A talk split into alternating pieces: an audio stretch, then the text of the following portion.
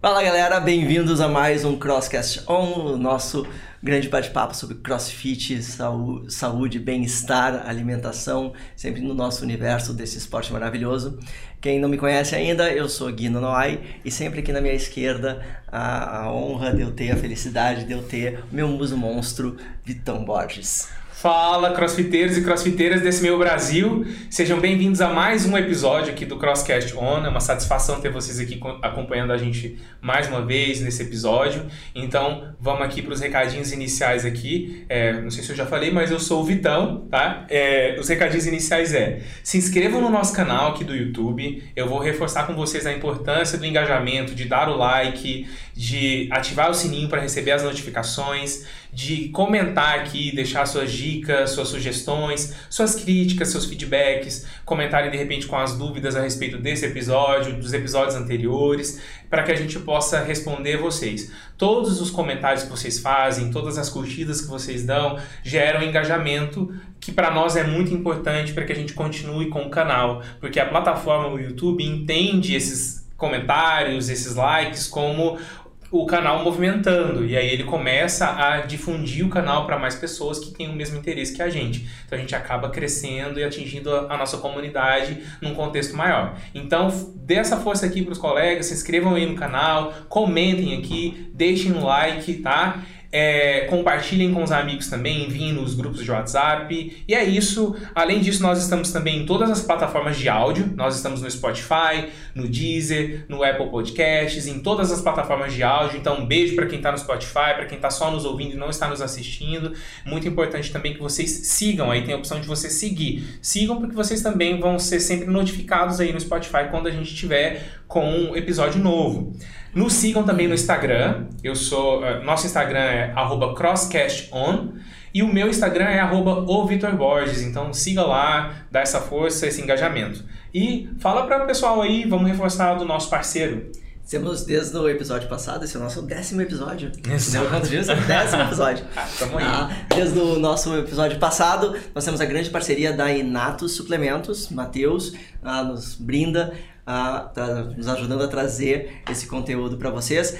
Todos os contatos da Inatos, caso vocês precisem de suplementação, que o Vitão já faz lá com eles, eu passo a fazer a partir de agora também uh, com eles tá? Vocês vão encontrar na descrição aqui do vídeo. Então, só entrar em contato com ele que ele vai garantir para vocês o que vocês precisarem. Só reforçando então os agradecimentos ao Matheus. Matheus, obrigado pela parceria, por acreditar no nosso projeto, por estar aqui junto com a gente. É, já tem um tempo que eu compro suplementos de ti, que a gente faz suplementação aí juntos. É, o Matheus, para quem não sabe, é aí da Tribu. Ele tem uma parceria de tempos já com a Tribu, então quem é aluno da tribu tem desconto lá com ele. É, entre em contato com ele. O Instagram da Inatus está aqui na, na descrição. Para o pessoal que está aí no, no Spotify também tem linkado aí o, o nome do, do Instagram da Inatus. E o Instagram do Matheus também vai estar tá aqui linkado aqui na, na nossa descrição, na descrição desse vídeo, para que vocês possam ir lá e mandar uma DM, entrar em contato, ver os preços de suplementos, vai ter todo tipo de suplemento que você precisar, ele vai atender vocês lá.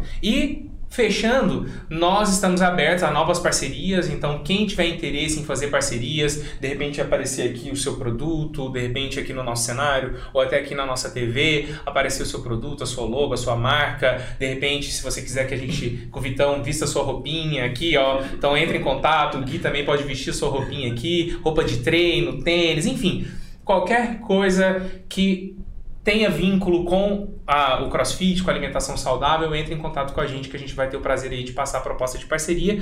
Com o nosso e-mail é crosscaston@gmail.com e nós também estamos disponíveis lá no Instagram via DM. Entre em contato com a gente, lá no Instagram a gente vai estar respondendo vocês. Tem um número de telefone também, que esse número de telefone você fala diretamente com Liga o Gui. Pode ligar, pode mandar um WhatsApp e aí a gente conversa. Então, fechando essa, essa, essa parte aqui, tenho a honra Guilherme, a honra de apresentar aqui o nosso convidado, que assim é, tem um reconhecimento a nível nacional dentro do CrossFit, então é um peso enorme de trazer ele aqui, né, Gui? Sim. É, ele é educador físico, atleta profissional de CrossFit e de LPO. É, ele é empresário, ali, dono do CF Vitra, né? Tem uma experiência de 10 anos no triatlon também. E aí, sobre algumas competições que ele já participou, só algumas que eu vou falar aqui, tá? E premiações. Ele participou do, da primeira competição de crossfit que teve lá em 2016 no Monstar. Ele ficou ali em sétimo lugar é, na categoria RX. Participou do primeiro Super Games aqui também em 2016 e ficou em primeiro lugar também na categoria RX. É, do TCB de 2019 participou e também pegou primeiro lugar é, na categoria 35-39 e agora no TCB For All em 2020 pegou quinto lugar ali na categoria 40-44. Tenho a satisfação de apresentar para vocês e trazer aqui para a gente bater esse papo Cleiton Melo, que é o famoso Cleitinho. Seja bem-vindo, Cleitinho. Muito obrigado, valeu pelo convite, um prazer estar aqui. Uh, falando do, do esporte que eu mais amo, que é o CrossFit, não tem sombra de dúvidas uhum. e é um grande prazer. A satisfação, o prazer é todo nosso, Cleiton. Nossa, realmente você é uma, uma referência para todos nós aqui, é uma referência para qualquer atleta, para qualquer praticante de crossfit aqui do estado, até porque, olha, o, o alcance que você já, já chegou aqui a nível nacional, né? Nós temos é, alguns atletas, poucos, né, que, que chegaram a, a, esse alcance nacional e, assim, é uma satisfação ter você aqui para falar um pouco dessa sua experiência, um pouco do, do, da sua vivência com o CrossFit. Então, muito obrigado por ter aceitado o convite mesmo, tá? é, posso começar aqui? Por você favor, quer... Por favor, beleza sempre antes da idade. ah, que que é isso? Nunca ouvi essa. Gostei, gostei. Olha, vamos lá, comenta, começa contando pra gente lá do início, Cleitinho. Assim, eu ainda não tive a oportunidade de bater um papo direto contigo. Uhum. Acredito que muita gente da nossa audiência ainda não conheça a mesma história do Cleitinho. Então, eu gostaria de conhecer mesmo a sua história, seu background aí de, de atividade física, de onde Sim. é que veio, lá do, do começo mesmo. Conta Sim. pra nós. Então, é, eu comecei né, a praticar musculação na academia, nas famosas academias do Parcão, Parcão. que tinha uma rede uhum. muito grande dentro do, de Porto Alegre. Uhum. E lá dentro da academia tinha uma diversidade grande de esportes. Então, praticava capoeira, fazia aula de axé. Ah, uhum. Fazia aula de axé, fazia musculação, fazia yoga, porque eu comecei a praticar yoga pra, porque eu queria fazer melhores os movimentos da, dentro da capoeira. Então, uma coisa coisa foi linkando a outra e eu fui uh, me apaixonando pelo esporte. Mas que idade que tu tinha nessa época? 18 aí? anos. Ah, então uhum. tava ali, gurizão. É, uhum. E aí o seu objetivo naquela época era alguma era ficar ganho estético, ganho estético. ficar fortinho. Uhum. Não, eu, eu, eu, tenho uma genética que eu sou muito magro. Então, assim, se eu não pratico uma atividade física, eu perco peso muito fácil. Sim. Então, bah, naquela época que eu comecei, com 18 anos, pesava 55 quilos. Meu então, Deus. Era um risco fedor, né? E aí eu entrei na musculação para ficar um pouco mais fortinho, e aí comecei a me interessar pelos outros esportes, comecei a praticar e fui me apaixonando e foi nesse, nesse período que eu decidi fazer educação física. É, pois é, isso que eu ia te perguntar. É. Tu ainda não estava fazendo não, faculdade? Não, fazia faculdade, uhum. estava terminando o segundo grau uhum. e aí eu, eu bah, me bateu a a paixão pelo esporte. Uhum. E aí, uh, da, da, academia do Parcão uh, em diante, comecei a estudar, comecei a, a, conhecer mais sobre a musculação. Trabalhei durante 15 anos com, com musculação, personal uhum. trainer. E nesse meio tempo eu entrei para o triatlon, comecei a praticar o esporte. Comecei com as corridas de rua ali, a, corridas da estação, da Adidas, corrida, uhum. aquelas corridas de rua. E aí conheci um amigo dentro da academia, né, já na, na Academia Action, onde eu já estava estagiando no meu primeiro estágio, já tinha entrado na educação física. A e ele, era onde? A, na Aliança, ela ainda existe. Foi a, é, é a academia de um baita de um amigo meu, onde uhum. eu trouxe um know-how de experiência dentro da educação, da educação física gigante, assim. Uhum. E, e aí eu conheci o Rodrigo, que a gente começou a pedalar junto, começou a nadar, e uhum. aí eu fui, eu fui me apaixonando pelo triatlo. Fiz, comecei pelos triatlons curtos, os shorts, até chegar a praticar o Ironman. Nossa. Bah, o Ironman foi o desafio da minha vida, acho que foi uma mudança no estilo de vida, porque para ti praticar um esporte de, de longa duração, que nem é um Ironman, tu não, não basta só praticar um esporte. Tu tem que adequar toda a tua vida para aquilo ali. E aí eu fui, fui fazendo, fiz quatro Ironman. Conta pra nós, pra nossa audiência que talvez não saiba o que, que é o Ironman especificamente. O Ironman é um triatlon de longa distância, onde tu nada 3 km e 800 metros, Uhum. pedala 180 km e corre uma maratona no fim. Só isso, durante Só um isso, dia. Durante um dia. Larga às 7 da manhã e tem até a meia-noite para finalizar uma prova. Aham. A média de tempo que a galera leva para finalizar uma prova dessas fica entre 12 horas, assim. Meu Deus. Aqui em Floripa sempre largam 2 mil, 2 mil atletas. Aham. E na época que eu comecei a praticar, principalmente o Ironman, é, era um esporte extremamente concorrido. Tu te inscrevia num ano para fazer a prova no outro ano. Uhum. A inscrição se abria no site assim há um ano antes, durava 15 minutos e era tipo assim, já era a, a, a luta conseguir uma vaga para se inscrever pro Ironman. E aí, e outra, caro, né? 800 dólares uma inscrição de 800 Ironman. dólares? Aham. Imagina hoje, no jeito que tá o dólar. É, é um esporte, eu, eu digo assim, que eu fiquei muito tempo dentro desse esporte de metido, porque é um esporte para rico. O material É é muito caro, a suplementação é caro, tu tem que pagar um clube para te nadar, tu tem que pagar uma academia para fazer. A bicicleta não é qualquer bicicleta. É, as bicicletas são extremamente caras, então assim, eu fiquei de metido por 10 anos nesse esporte. Até conhecer o crossfit. Aham. Aí no- eu tava num treino de, de ciclismo, no, no treino de. é, me preparando pro último Ironman que eu tava inscrito. E eu já tinha meu CT, eu tinha aberto a 303 WOD. Sim. Só que na 303 WOD a gente não tinha o CrossFit, eu tinha lá o treinamento funcional. Tinha feito o curso da BPRO lá do Thiago Proença, tá, tinha introduzido dentro do, do CT o treinamento funcional. E aí eu tava pedalando com um amigo e ele falou: Bah, tô fazendo um tal de um, de um esporte que só usa barra, tu não usa nada de equipamento. É um tal de CrossFit. E aí eu fui pro, pra internet, né?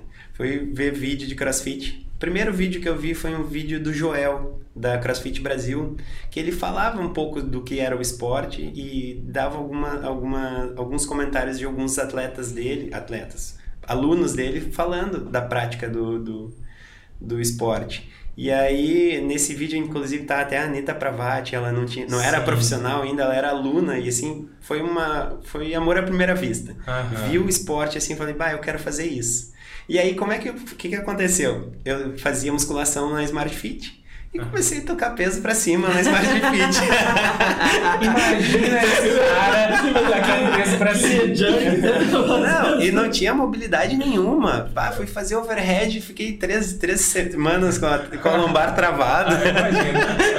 Mas eu falava, bah, eu quero fazer isso. Eu quero, bah, eu quero saber mais sobre o CrossFit. Não tinha box de crossfit aqui então ainda. É, tava abrindo a Sul CrossFit Ah, na sim, época. crossfit. Uhum. E eu já comentava sobre, sobre o CrossFit com a Carol, da Tribu. A gente começou a praticar junto o CrossFit. Uhum. E aí, o que, que acontecia? A, a CrossFit Brasil, do Joel, ela dava um curso de final de semana sobre CrossFit.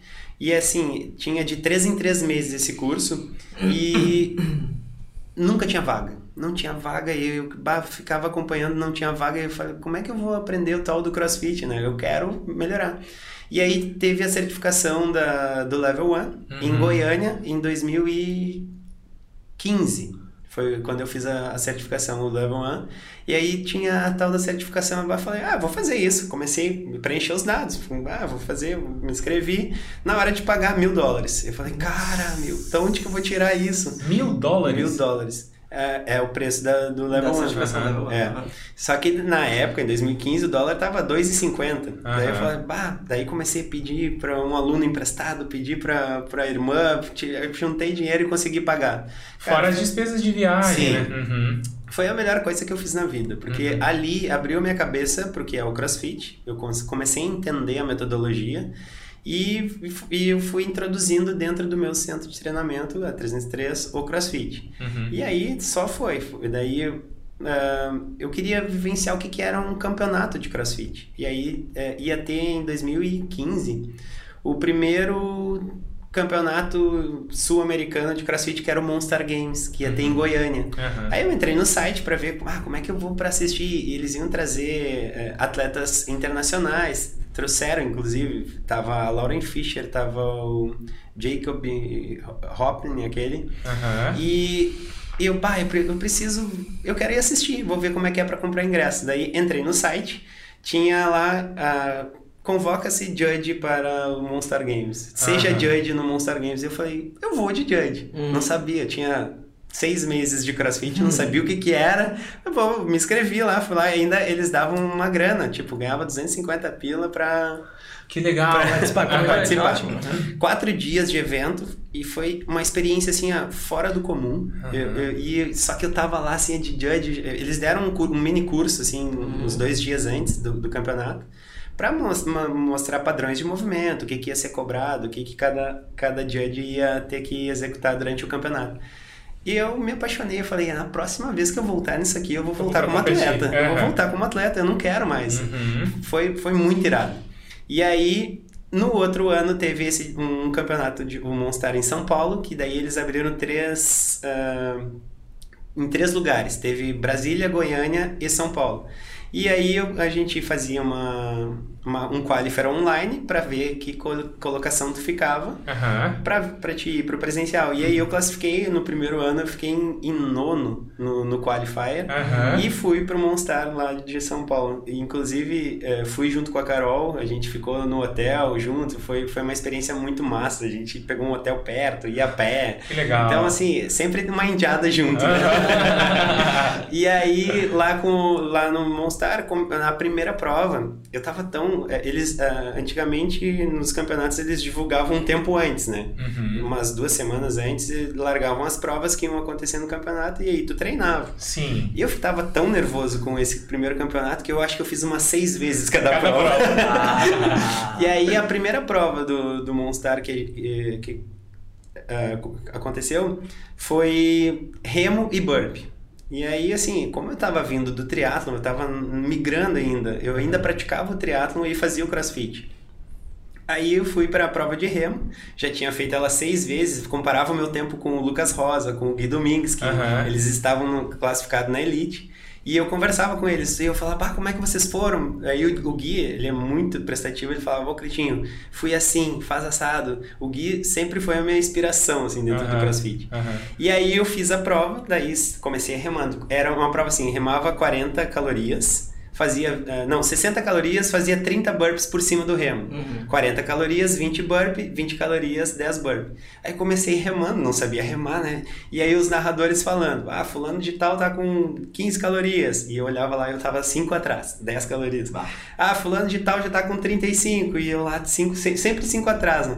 Sei que daí quando termine, eu terminei as 60 calorias, eu fui tão afobado pro, pro burpee, assim, quando, quando veio, eu já sentei no remo e já tava de novo no remo. Aham. E a galera não tinha terminado. E aí depois que eu disparei, Aham. eu só parei quando eu tava no fim da prova e eu ganhei a primeira prova. A primeira Aham. prova do Monstar que eu fui no meu primeiro campeonato, eu ganhei a prova. Ah, que Cara, demais. foi que demais, sensação. assim. Uhum. Eu até tenho uma foto no meu Instagram, assim, que eu tô deitado no meio da arena, assim, só eu, assim, exaurido, mas extremamente é, realizado de ter ganho a primeira prova.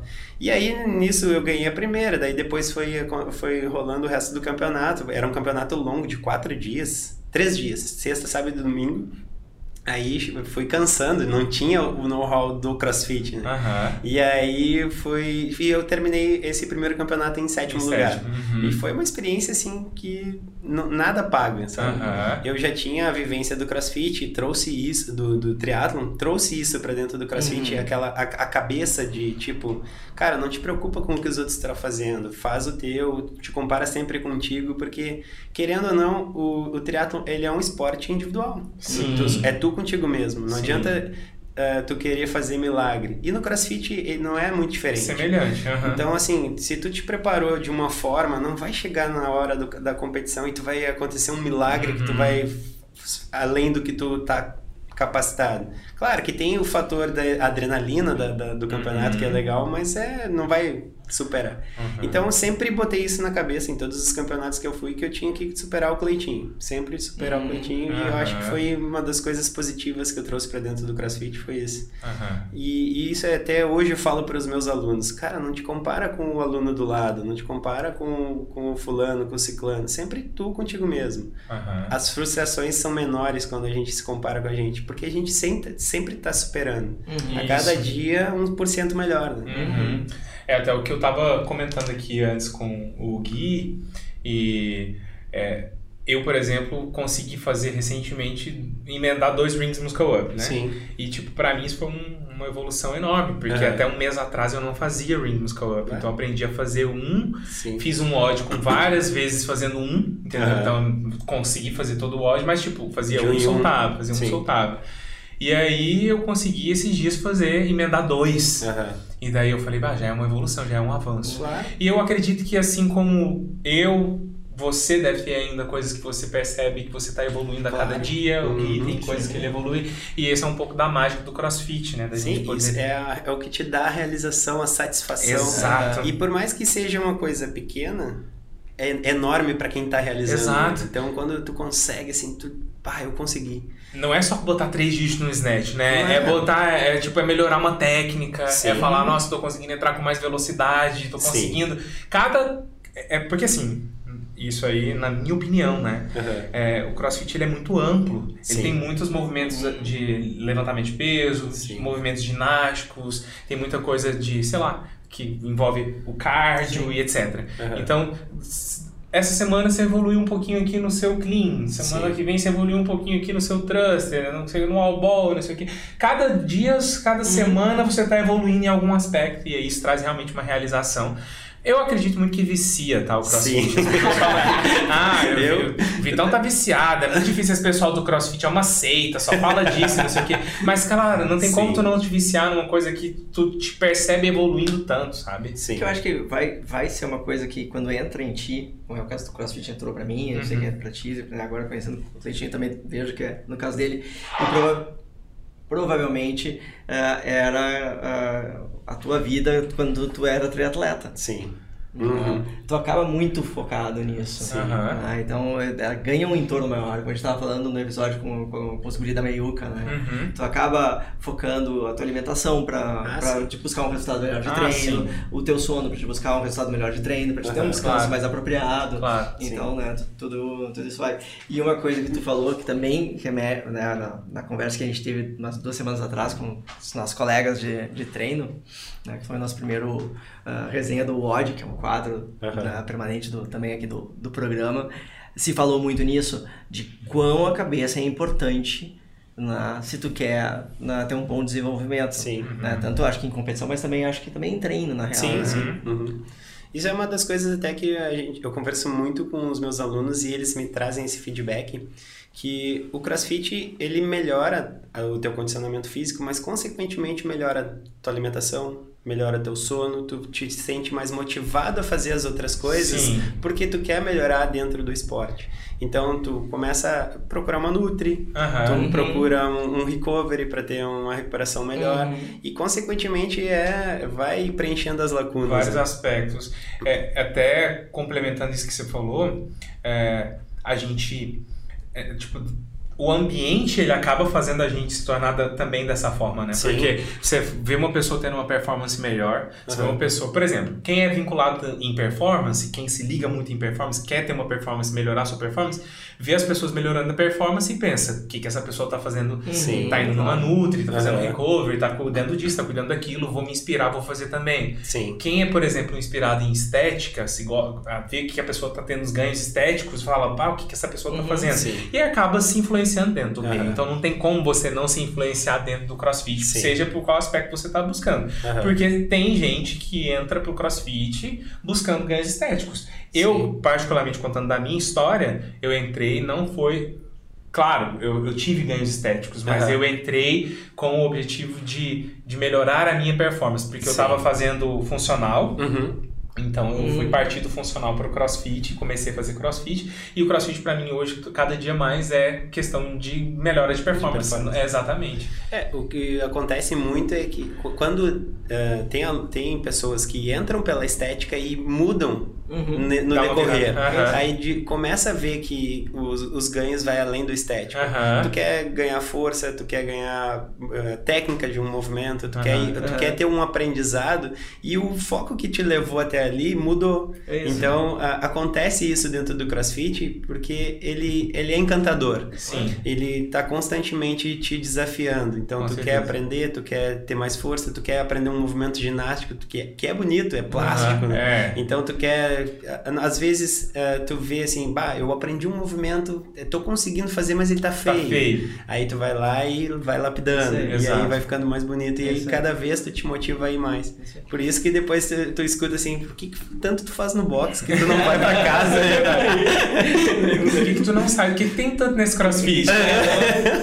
Ô, Cleitinho, a gente acabou falando e eu, pul- você já respondeu várias perguntas que eu tinha aqui. eu, eu nem gosto de falar, né? Não, tá ótimo, eu tô adorando. E aí, eu só quero voltar um pouquinho ali pra gente Claro. poder te conhecer um pouco mais. Eu quero Sim. conhecer ainda assim. Ali, quando você tava é, praticando durante 15 anos, você foi, trabalhou em academia. Sim. Uhum. Ah, você chegou a partir para o triatlon porque a academia era um ambiente que de repente você não era suficiente? O que, que foi que te fez sair, da, sair ou, ou pensar em outras atividades Uhum. que não necessariamente o, o- a academia ali enquanto profissão, Sim. tá? Porque você diz que fez capoeira, Uhum. axé e Uhum. tudo mais, né? Mas enquanto profissão, enquanto atleta Tá. mesmo, o que que te motivou? E, enquanto profissão, assim, eu trabalhei 15 anos dando aula de personal. E aí eu acabei indo para uma Smart Fit, da aula de personal. Uhum. E aí eles tinham uma regra de cobrar uma- um valor de taxa. Uhum. Ainda tem. E aí eles, ah, no, no dia para noite, decidiram a gente vai triplicar o valor da taxa. Se vocês querem ficar, ficam. Se não querem, não ficam. Vão embora. E era isso. Uhum. E aí eu conheci um colega, um colega de, de profissão, que também era personal, e eu falava, cara, com esse valor, se a gente juntar 10 personal aqui, a gente abre um lugar pra gente dar aula. Não precisa depender da Smart Fit. Boa. E aí Uhum. eu comecei a revolucionar todo mundo, só que todo mundo era receoso. Eu acho que a, a, a veia do, do empreendedorismo Uhum. corria muito em mim e não nos meus colegas. Uhum. E um colega, que inclusive o nome dele é Clayton também, ele comprou a ideia comigo. E ele foi meu primeiro sócio na 303. Uhum. E aí a gente abriu a 303. É, não que eu não gostasse da musculação, eu gostava bastante, só que eu conhecia o treinamento funcional e eu via a evolução da educação física através do treinamento funcional. Como é que você conheceu o funcional? Eu fui, eh, eu fui fazer o curso da ah, BPRO. é verdade, falou. Fiz o curso da aham. BPRO, daí eu conheci eh, o Thiago lá e através da BPRO eu fiz vários cursos. Mas por que então, você se interessou em fazer o curso de funcional? Você ouviu dizer? É, na verdade, quando eu, tá, quando eu co- conversei com esse, o Clayton, Aham. ele já tinha feito esse curso Ah, e ele me entendi. recomendou. Ele falou, Entendi. Cleitinho, faz esse curso pra gente botar treinamento funcional dentro do nosso centro de treinamento. Ótimo. E aí, pá, foi uma, uma melhor escolha. Eu, eu já tinha um estúdio de Pilates na época, daí trabalhava um pouco com Pilates, mas não era o que eu gostava, eu achava muito parado. Aham. E eu queria algo a mais. E aí, assim, a- o treinamento funcional fez isso na minha cabeça Uhum. e o nicho de possibilidades, de, de, de valências a ser trabalhado dentro do, da educação física eh, mudou completamente. E Uhum. depois do crossfit, então, mais ainda. Sim. E E aí. enquanto atleta, como é que surgiu pra você, por exemplo, a, o triatlon? O que, que te fez ir partir pro triatlon? Você estava praticando enquanto atleta antes alguma coisa ou já foi direto pro triatlon? Não, eu, eu, tá, eu praticava só musculação Sim. e aí tava preocupado com a função, com a questão estética, queria ficar fortinho. Mas não, tava, não tinha ideia de, Não. por exemplo, fisiculturismo, nada nesse não, sentido. não. né? Era queria- só porque queria, queria estética. Uhum. E aí, dentro da musculação, eu conheci um amigo que fazia essas corridas de rua. E aí, um dia ele me convidou para fazer a maratona de Porto Alegre de revezamento.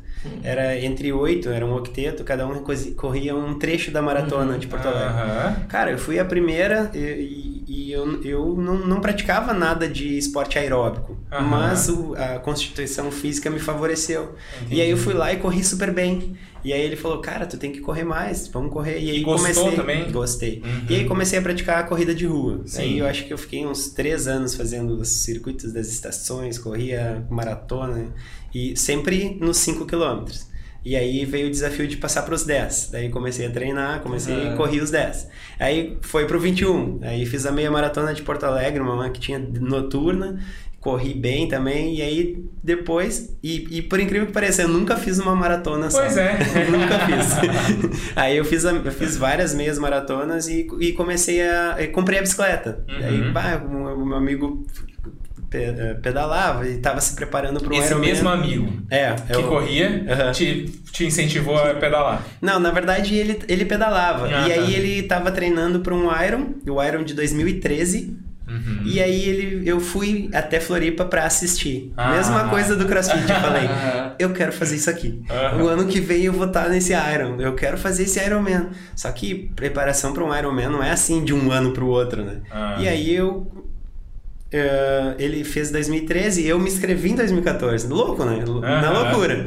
E aí fui fazer a preparação de- do jeito que dava, o jeito que eu achava que eu sabia fazer. Tu não nadava ainda. Não nadava. E aí comecei a nadar. Bah, aí foi. Aham. Aí tu vê que tu não, não, não dá. Eu era, tinha uma con- constituição física, massa muscular pro esporte muito, muito grande. Uhum. Eu era f- mais forte, não era forte, mas Aham. pro esporte, pro, pro triatlon, eu era, tinha uma constituição muscular muito... E aí pra natação, então, né, era quadril no fundo. Aham. E aí eh, comecei a nadar, e eu nadava na PUC, e aí comecei a nadar com ele, comecei a me preparar e me inscrevi pro Iron de 2014. Sim. E, e sem técnico, sem nada, eu fiz uma preparação aleatória, assim, fazia o que dava quando dava. Ah, foi um sofrimento, né? Mas tu chegou a, a fazer o Sim, Iron. fiz o Iron de 2014 em Floripa, 2015, não, 2013, 14 e 15 eu fiz. Eu fui assistir ele em 2012. Então, Ah, tá, tá. Então, é. E eu, eu fiz 2013, 14 e 15 em Floripa e eu fiz depois um no México, em Nós Cozumel. vamos falar desse primeiro aí que eu fiquei curioso. tu foi e fez e concluiu Sim, a prova. Concluí a prova. Caramba! Já o full. O full Com um ano de, tá. de preparação tu conseguiu fazer. Sim, aham. Aham. É, Eu foi, foi, foi, foi sofrido, mas não foi o pior Iron. Foi, o meu pior Iron foi em 2015, que eu já estava praticando CrossFit e tava migrando. Daí eu não queria, não tinha mais vontade de fazer os treinos pro Iron. Aham. Só que como era aquilo da inscrição aconteceu um ano antes, eu me inscrevi em 2014 para 2015 e nesse tempo eu- já estava fazendo CrossFit. E aí eu, ah, Seu foco mudou. Daí tinha assim, a, gente, a preparação para um Iron, a gente faz treinos longos, corre, pedala volume gigantesco e eu não fiz nada. E aí eu fui pro Iron em 2015 e foi, aí esse foi sofrimento. ah, eu imagino. aí em 2013 eu fechei o Iron em 9 horas e 51 minutos. 2014 foi o que eu mais me preparei, eu fechei em 9 e 39 e 2015 eu fechei em 10 e 36. Foi assim, a- a- sofrido ao extremo de chegar desidratado com diarreia. Mas mesmo assim, Ah, esse, esse tempo me parece um tempo bem, bem É, bom ainda. mas né? aí tem a ver com a genética, sabe? Eu acho que a genética ajuda bastante. Então, eu fazia ah, treinos de ciclismo até 90 quilômetros nesse- nessa época. Então, eu, eu treinava duas vezes por semana ciclismo. Uhum. E, e eu não treinei, foi muito é, corrida. Uhum. E foi onde eu paguei os pecados, assim. Que é a Eu- última também. Que é a Eu última corri, e é só uma eu maratona. corri do- da maratona 17 quilômetros confortável e depois dos 17 em diante era dor muscular, assim, sabe aquela dor tardia de um Aham. treino pegado de perna? Sim. Do quilômetro 17 até o fim da maratona, chorando, tomando Advil, foi uma Ah, coisa Ah, assim... bizarro. É, foi uma Ah, coisa bizarro. que Mas eu não concluiu. recomendo pra ninguém. Mas concluiu? concluí, concluí. E deixa eu te fazer uma pergunta. A média de tempo que o pessoal conclui um Iron, assim, quem tá se preparando de fato, igual você, por exemplo, se preparava, é em, em quanto tempo? É, a média, de um volume de 2 mil atletas, a média de 12 horas. 12 horas. 12 horas, é. E o pessoal de 2 mil atletas, quantos terminam? Assim, é- é a maior percentual termina? O... Eu acho que a grande maioria termina. Ah, né? sim, entendi. A, galera só, é que todo mundo que se inscreve para uma prova dessa se prepara para uma prova dessa. Ah, não é igual uma maratona Não, que tem gente que não, vai não. A ali. grande maioria se prepara. Não, Até pelo, pelo preço também, Sim, né? Se explica, é verdade. Fazer na É. Iron É, Assim, é, pra não concluir sabe, uma prova dessas, é assim, pode. Material que, tipo, Uhum. fura pneu, Ah, ou sim. estraga bike, ou. ou Passa mal, de passa alguma mal, forma. mas Aham. fora isso, eu acho que a grande maioria completa. Entendi. Porque eles te- tu tem 17 horas, né? Tu larga às 7 da manhã e tem até a meia-noite pra concluir. Então tem gente que chega meia-noite, eu já vi isso, de, tipo assim, terminar a prova, fui pra casa, tomei banho, voltei pra assistir ao final, meia-noite tinha gente chegando, assim. Aham. E, é, e é uma coisa emocionante de ver, assim, a superação pessoal de cada um. Entendi. E em relação à entrada do CrossFit, então, e falando já sobre isso, quando você conheceu o CrossFit, você começou a se dedicar mais, o foco mudou um pouco em relação Sim. a isso, mas é, o que, que você trouxe do Iron pro CrossFit que você acredita que tenha te é, feito de repente é, um melhor atleta ou de repente algo que. Eu acho que é essa blindagem na cabeça de tipo assim. Uh, me propor a fazer e me propor ir até o final. Porque uh, eu acho que eu vejo muito isso dentro do CrossFit. A galera é muito boa em treino, Uh, dentro do box eles são que a gente chama os leão de box. Leão, E aí quando tem o campeonato a pessoa trava amarela e, e eu acho que isso eu trouxe do, do triatlon. Então blindar a cabeça de não, eu me propus a fazer isso, eu vou até o final fazendo do jeito independente do que está acontecendo. Uhum. E isso foi uma coisa positiva porque eu vejo assim no CrossFit. Tu, tu, tem uma prova que são três rounds, tu vê assim a galera sai enlouquecida, faz o primeiro round daquele jeito e aí vai caindo. Caindo. E aí quando tu te, se tu vai atrás, tu acaba caindo também. Uhum. Não, se tu te propôs, não, o meu ritmo vai ser esse, eu vou até o final no mesmo ritmo, mas eu vou conseguir. Então, e a, e a parte estratégica também, porque Sim. o CrossFit não é só condicionamento Sim, físico, com certeza. ele é muito estratégico. Sim. Então, assim, experiência que o que o o triatlon me traz para isso é também pensar em, em estratégia de prova. Entendi, que legal. Uhum. E eu aprendi também estratégia muito com o Gui. O Gui é um cara que, assim, a estrategista no CrossFit não tem igual. A gente tá falando do Gui Domingues. Gui Domingues, é. Inclusive, quero reforçar o convite. Gui Domingues tá convidado para vir aqui, bater um papo com a gente também, pra gente se conhecer um pouquinho mais. Nossa audiência tá ansiosa por te conhecer. Inclusive, quero convidar o pessoal a comentar aqui, deixa aqui é. nos comentários desse vídeo pro Gui Domingues vir para cá para bater um papo com a gente ah, também. Quer, quer ver uma coisa legal? É. Entra no... Todo mundo entra lá no, no Instagram no Instagram do Gui e, fala, e, comenta, o Gui, vai participar do Crosscast Isso aí, é. campanha pro Gui participar é. do Crosscast Vou criar a hashtag é Gui Domingos no Crosscast. Boa! Isso aí. Isso aí. Comentem lá, vamos lá, todo mundo. Hashtag Mas... Gui Domingos no Crosscast Isso falou, me lembrou muito a Carol no, no desafio dos RX, no ano passado, competiu com a Adri, uh -huh. que teve com a gente no episódio anterior, Sim. né? E, e a Adri tem metade, quase metade da não, não, vou falar, não vou correr esse risco. A Adri é muito mais nova. Uhum. E a Carol passa por cima. Sim. Uhum. Por quê? Porque soube manter pace. É, experiência. Uhum. É. Experiência, soube manter estratégia. Uhum. É, elas tiraram um racha bom ali, foi, foi, bem, foi bem legal, mas a experiência, a estratégia. Eu vou botar o link dessa prova para vocês aqui, tá? Isso é. A gente vai fazer o seguinte, vou pedir até pro Gui colocar o card aqui da Carol. A gente tá falando muito da Carol, mas se você tá chegando agora, primeiro episódio que você tá vendo, veio pelo Cleitinho, ainda não assistiu os outros, tem um episódio, que é o nosso primeiro episódio aqui do canal, que foi com a Carolina Gutierrez, que é uma atleta de reconhecimento a nível nacional também. Ela é dona do box onde a gente treina, uma das, das donas do box onde a gente treina lá na Tribu. Então clique aqui no card que o Gui vai colocar para nós, para você assistir o episódio, muito legal o episódio com ela. Ela tem uma bagagem como atleta, como empreendedora, como mãe, enfim, foi muito rico o bate-papo com ela. Então clique aqui no card para assistir. O Gui acabou de comentar também é, sobre o episódio com a Adri. A Adri também é uma empreendedora, atleta de reconhecimento aqui a nível do estado, já está crescendo bastante. Então, clica aqui no card desse lado aqui agora ou desse lado aqui para assistir também esse episódio. Sempre aqui, então clica nesse card aqui também para assistir esse episódio que também ficou muito bacana, né, Gui? Vai colocar ali o card pra mim? Óbvio que sim. Fazer intriga entre a gente. Já tivemos alguns episódios que eu fiquei aqui, ó, parecendo um palhaço, que assim, ó, o Gui vai botar o card aqui, e o card não veio. Nós, nós temos colegas, amigos que vão lá e mandam direto pro Vitor assim, o Gui tá te sacaneando. Manda mesmo. O Gui não tá colocando, tudo intriga pra, pra separar a gente, é. mas tudo bem. Tá. Mas, mas, isso que eu imaginei que o triatlon tr trouxesse Sim. efetivamente, né? É, a, é, essa mentalidade estratégica e, o, e saber né, dar o pace correto na, na prova.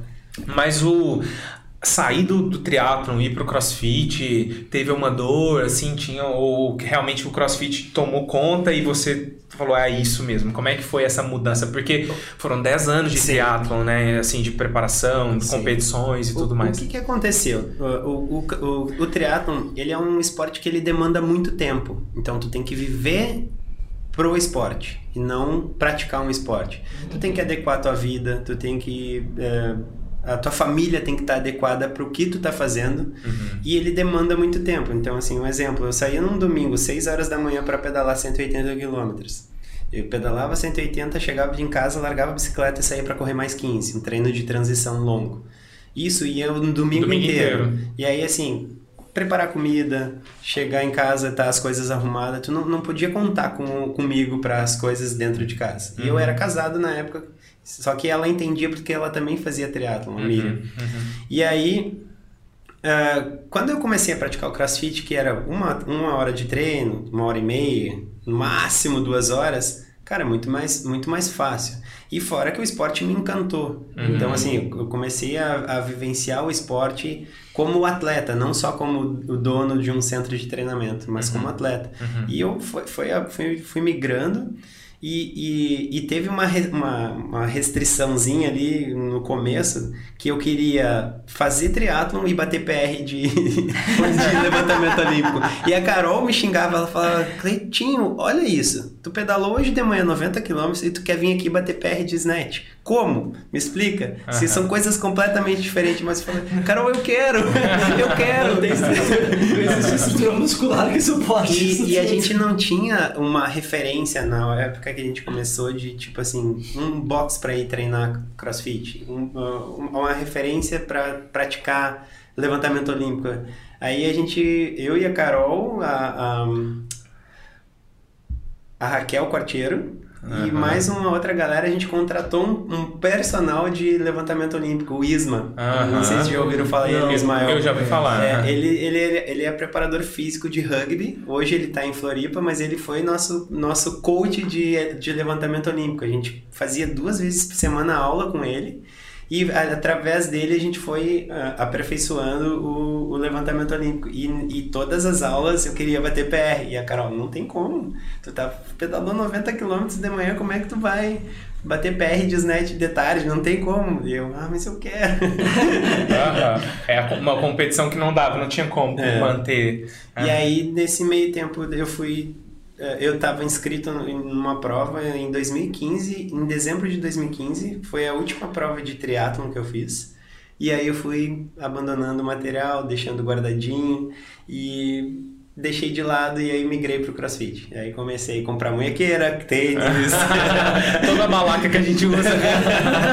cinto. Aham. E aí comecei a praticar mais o crossfit, comecei a ir, a- a ir para campeonatos, sair também um pouco do estado, porque a gente tinha aqui a referência do, do Super Games. Aham. E aí era uma vez no ano. Sim. E aí eu comecei a ir para Floripa, competir, eu conheço uma galera que são muito receptivos em Florianópolis, Aham. galera co- chega lá abraça a gente então é legal fui para Curitiba também para competir e Aham. aí depois São Paulo Rio Aham. eu, eu classifiquei duas vezes no Monstar Games na categoria Elite Aham. fui lá também de um pau né da gurizada é eu acho que 2000 e 2017 eu fui pro Monstar do Rio tava Pablo Chalfon Guilherme só. Domingues Gui Malheiros Malheiro já tava. é, Tava uma galera da. Elite, assim, e eu lá no meio, né? Mas lá, me sentindo, tá? Tô com a camisa da Elite.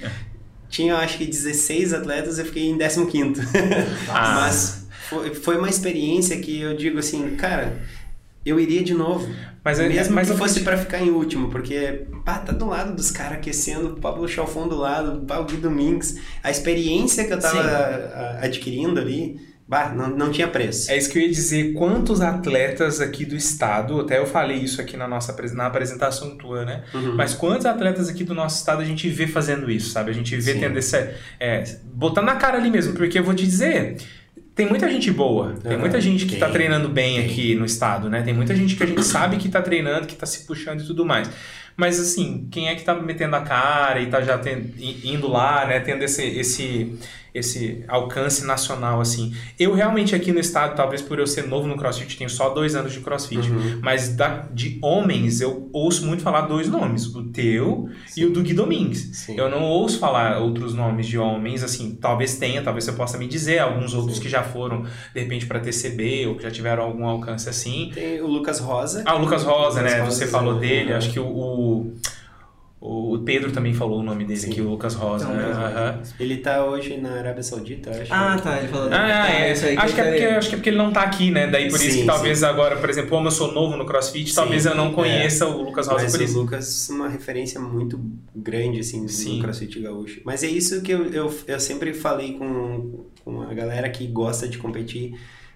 Tinha, tinha que abrir o leque, não Aham. ficar só dentro do, do Rio Grande do Estado, Sul, sabe? exato. Então, a, a experiência que, que a gente adquire indo a Florianópolis, que não é tão longe, Hum, é pertinho, vale a pena. Sim. Então, a Curitiba é legal, São Paulo é bom.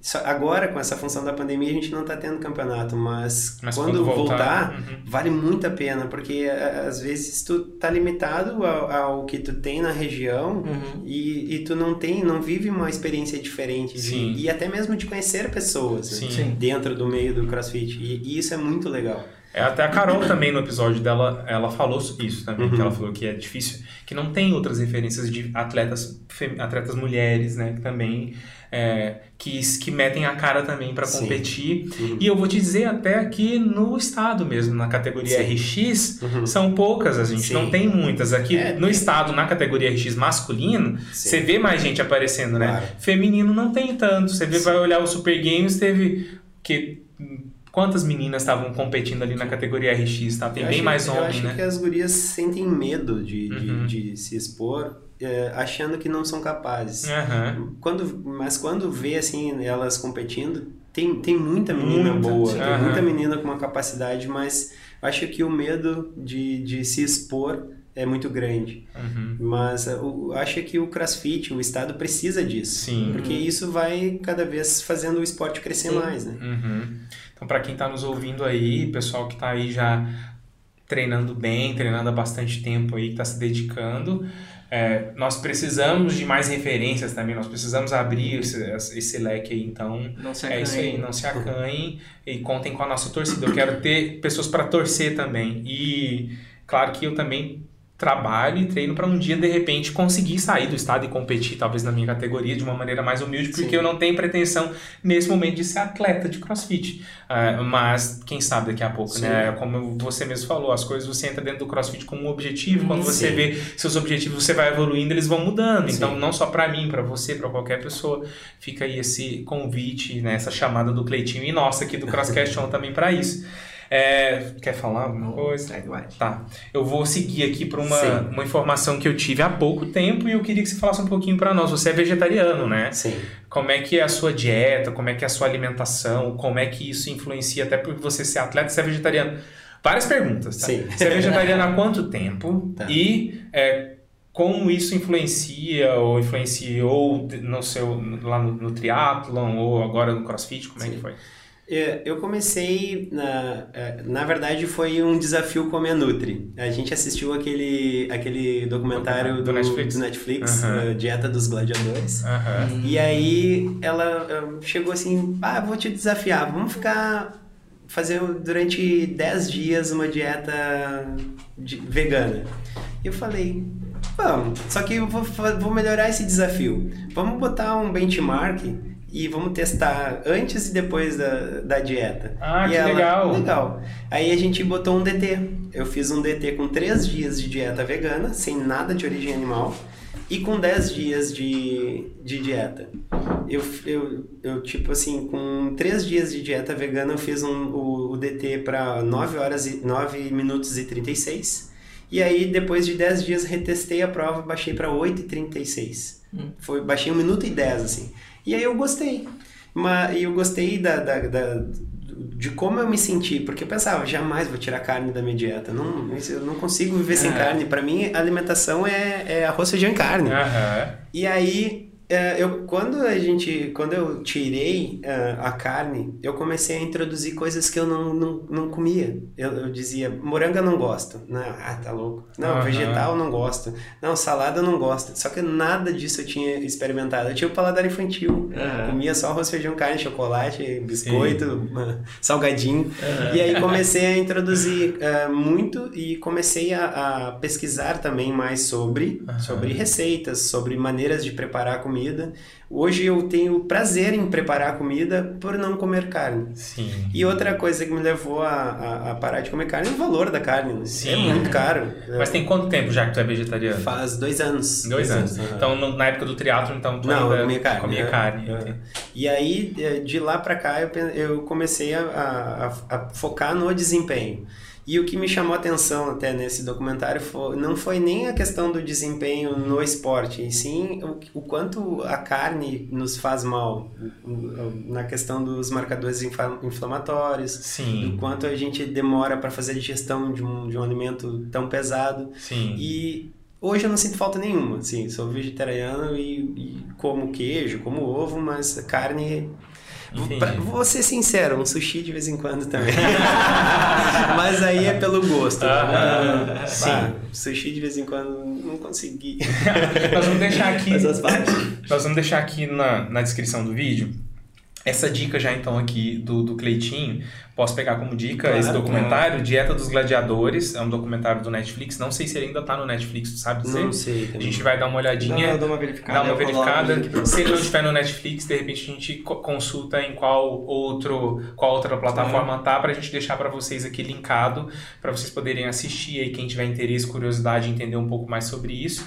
Mas Cleitinho, você percebe... É, uh, enquanto atleta no seu desempenho de treino, no seu desempenho de competição, teve alguma mudança significativa para melhor, então? Ou Sim. Uhum. enquanto melhorou bastante. Você é. fez essa comparação ali com o DT, né? Sim, Legal, é. mas uh, em relação a já esse tempo todo que você está enquanto vegetariano, assim, você percebeu então um ganho? É, eu, eu percebi assim que nunca mais eu me senti eh, estufado, Entendi. Uh, uh, com digestão pesada, começou a regular a ida ao banheiro, então ficou mais regulado a questão de digestória, assim. Então, entendi, foi bem entendi. positivo. Ah, e a questão da performance é, é, que a gente treina também, Sim. então não é só... Não é, só, não é apenas isso, Não é né? apenas, uhum. mas eu acho que mudou bastante. Eu acho que o teste ali do DT foi... me impressionou bastante Sim. e me fez querer parar, sabe? Sim. Uhum.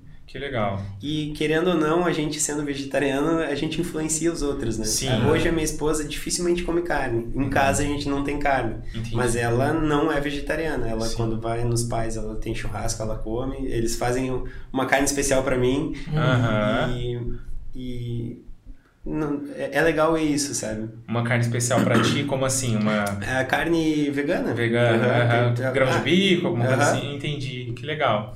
É, então, pessoal que tiver interesse, curiosidade, como eu falei, tá aqui no, vai estar aqui no- na descrição do vídeo. No vídeo anterior também, nos nossos convidados, Adri e o Pedro também são vegetarianos, então achei muito interessante saber que o Cleitinho também é vegetariano.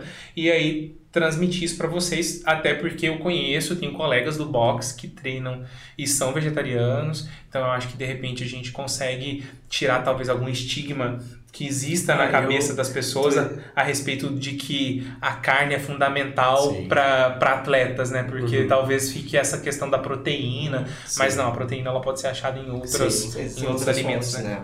É. Não, eu tô extremamente intrigado porque eu sou um carnívoro convicto. Sim. Então, eu vou escutar de, de convidados diferentes, né? Aham. A questão do, de uma dieta mais vegana é algo que tá me chamando bastante atenção. E, e não é de Eu- qualquer convidado, né? São, Não, são não, não, atletas, são atletas exato. referências É, né, exato. a gente, que a gente se espelha. Então é, é, é interessante, né? Uhum. É, eu já tinha conversado dois anos atrás com um colega nosso da Zona Sul que, que também é vegetariano, só não vou lembrar o nome dele.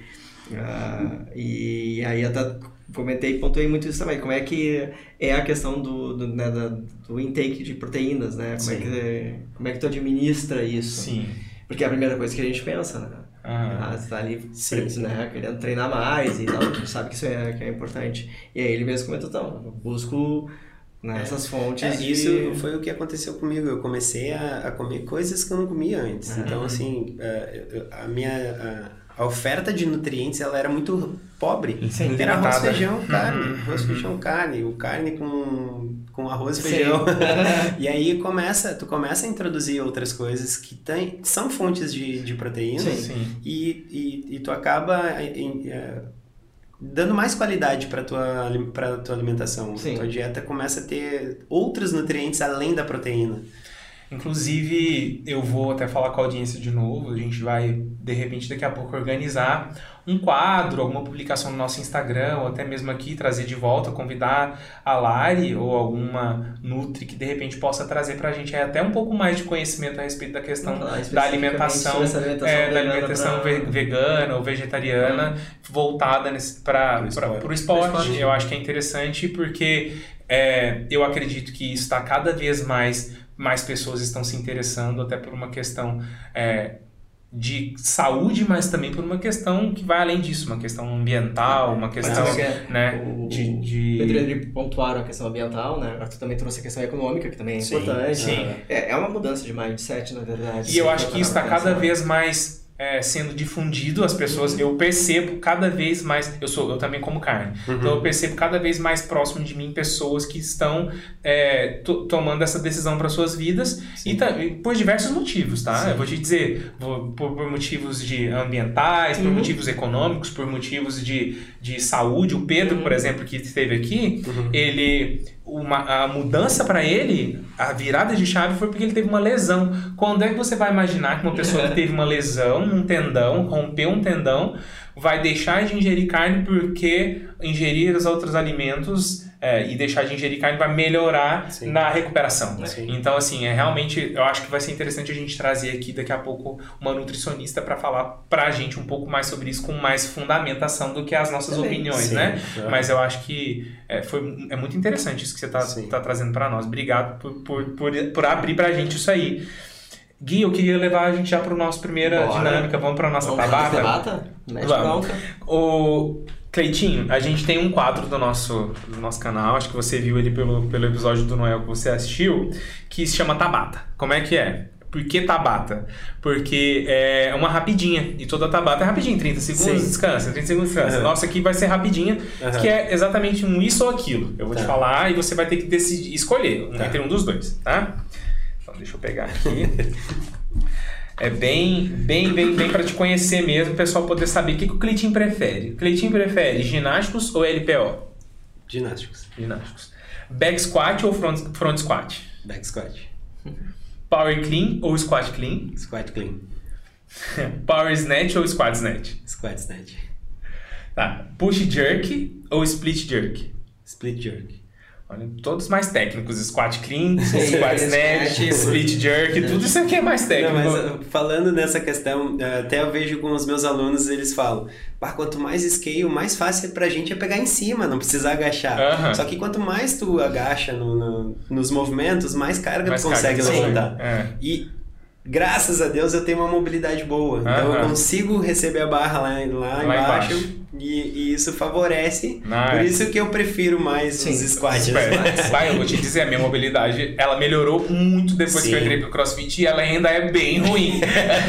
então, tipo assim, a minha esperança é que Deus também me abençoe com essa mobilidade. Mas, claro, eu não fico só esperando em Deus, eu Ma- também mas creio na vem, minha mobilidade. Mas vem, vem. É. Ah, a gente pega, eu vi esses, agora essa semana uma foto do, do João no desafio. João Paiva, é. Que é, João Paiva, que é coach lá na Zona Sul, recebendo um split Ele tem snatch. uma mobilidade muito boa. A bunda quase bate no chão, né, meu? Enca- encaixado entre os tornozelos. Ridículas. Cara, eu vou te dizer, é muito difícil um cara pegar 120 quilos num snatch, igual ele tá subindo 120 aí Aham. seguido, você vê, sem uma mobilidade boa Não, daquela. não. Porque, tipo, o cara, pra ele pegar no squat snatch ali, se a mobilidade dele não tá boa, ele tem que ter muita força, né, pra ele Sim. poder... É, o, o, o que determina um bom snatch é tu ter um overhead consistente. Sim. Então, se tu não tem um overhead consistente, nunca tu vai, se, vai subir muita carga. Tu vai subir no power. Aham. Então, assim, pra que que, como é que tu melhora um overhead? Com mobilidade. Sim. Agachando É. centralizado, com a carga sobre a cabeça. Sim. No momento que desestabilizou alguma articulação, a barra cai. Aham. Então, o padrão de movimento do snatch é o overhead. Quando tiver ele bem dominado, bem estruturado, aí as cargas sobem. Viu? Tá vendo? Só pra você. Baita, Vai aula. Não, sério. Eu ia falar até porque porque o pra mim é um movimento difícil. Sim. E o overhead é horrível. Eu levo 15 overheads pra, que, pra literalmente Aham. na lubrificar junta e conseguir descer um pouquinho Sim. na quadril. Mas É isso é, é o que determina um bom snatch, né?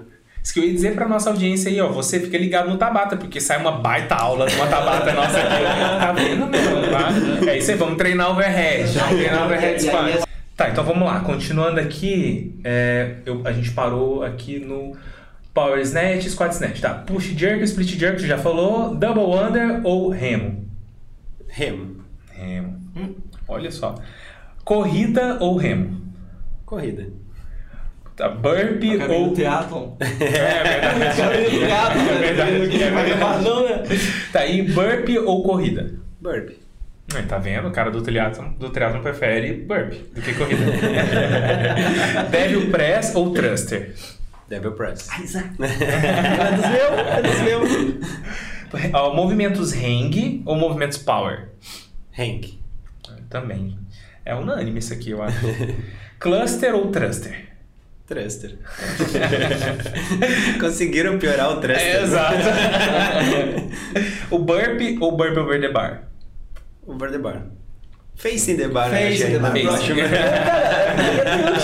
Cara, Na outra semana reclamaram quando eu disse, ah, podia fazer, né, sempre face in the bar. É. Tu tá louco? Não. Fazer burp face in the bar, da onde? É que ele é mais técnico. né?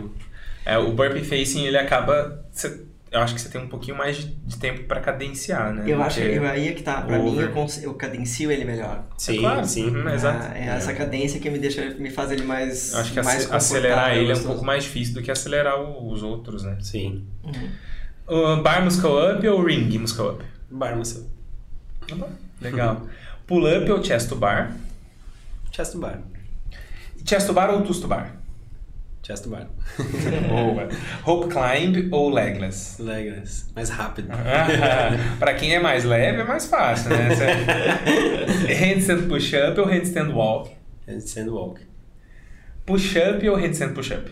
Handstand push-up. É, todos os mais técnicos. Deadlift ou pistol? Pistol. Tá vendo? São todos mais técnicos, né? Desculpa, né? Wall ball ou corrida? Wall ball. Uh, devil press ou burpee box jump over? Burpees, back jump over. Aí, ó, desistiu do devil press. É, strict pull up ou strict handstand push up? Strict handstand push-up. Boa. Overhead lunge ou overhead squat? Overhead lunge. Novidade. Primeiro que escolheu Pedro? hoje. O Pedro ficou no squat também. Tinha a impressão que ele tem ficado no. O no lunge é mais fácil que o squat, né? Eu, eu acho, assim, É. no overhead eu acho. É. Agora no. Hum, Vocês são loucos. box jump ou box jump over? Box jump over. Remo ou airbike? Air bike. Tá. E aí, se tu. Olha só, airbike. Airbike, pra é, morrer, Eu- né? Não, É. é que o que acontece, tá? A air bike, no, no momento que tu domina ela, tu vê que ela não é tudo isso. Ah, tá. Então, assim, eu vim do triatlon, eu adoro pedalar, continuo pedalando na rua e eu consigo transferir para airbike. Ah, sim. E a airbike, é, ela é um trabalho de potência muito grande. Então, tu consegue transferir para muito outro, outros exercícios do Sim. crossfit. Aham. Só que a galera tem aquilo, não, é a bike do capeta, isso eu não gosto de É. fazer, eu não quero fazer. Então, eu acho que pra gente evoluir como atleta dentro do crossfit, tu tem que fazer o que tu, não, gosta. Uhum. Então, o que é mais difícil é o que tu tem que focar. Focar no que é fácil, Aham. sabe? Todo Sim. mundo faz. Então, se tu quer almejar ter uma performance melhor, foca nos teus, Uhum. nos teus déficits. Boa. Então, é isso que eu penso. Boa. Se tiver que escolher entre treinar ouvindo funk e treinar ouvindo rock, o que, que tu escolhe? Posso ser sincero? Aham. Eu gosto de treinar sem música. Sem música? Sem Ah, música. legal. Ah, É. que legal. E eu, e eu tenho, eu tenho um, dentro do- da Vitra um, um horário de treino que a gente chama de competition, que é um treino com a galera que foca em competição. Aham. Nesse período a gente não coloca música, a gente treina sem música. Eu acho que tu concentra mais no que tu tá fazendo, sabe? Ah, E, e aquilo que eu falei que eu trouxe do, tria, do triatlon pro crossfit, de focar no que tu tem que fazer, independente de, do que tá acontecendo, na volta. Uhum. Eu não escuto música quando eu tô numa competição. Ninguém É. vai escutar É música, verdade. se preocupar se tá tocando rock ou funk. ou- Aham. Não, tu vai focar no exercício. Tá Eu acho que se tu te prepara para aquilo. Inclusive, foi uma das exi- exigências do, do Joel no For All. Não podia ter música no- nas gravações do, online. Foi a melhor coisa que, eu- que Ah, ele, você. que ele poderia ter feito. Sem música, sabe? Legal, que legal. É, você prefere treinar com a galera ou treinar sozinho? Prefiro treinar com a galera, A sozinho. Tipo assim, tem uma galera que faz o mesmo treino que eu. Se eles não vão, eu vou protelando, vou, vou enrolando e quando vê eu não treino. Aham. Sozinho, bah, é, é, é muito É raro. ruim, né? A não ser que eu tenha um foco, assim, muito grande. Tipo, ah, vai acontecer a seletiva na data tal, eu tenho que treinar. Não, daí eu boto na cabeça e faço.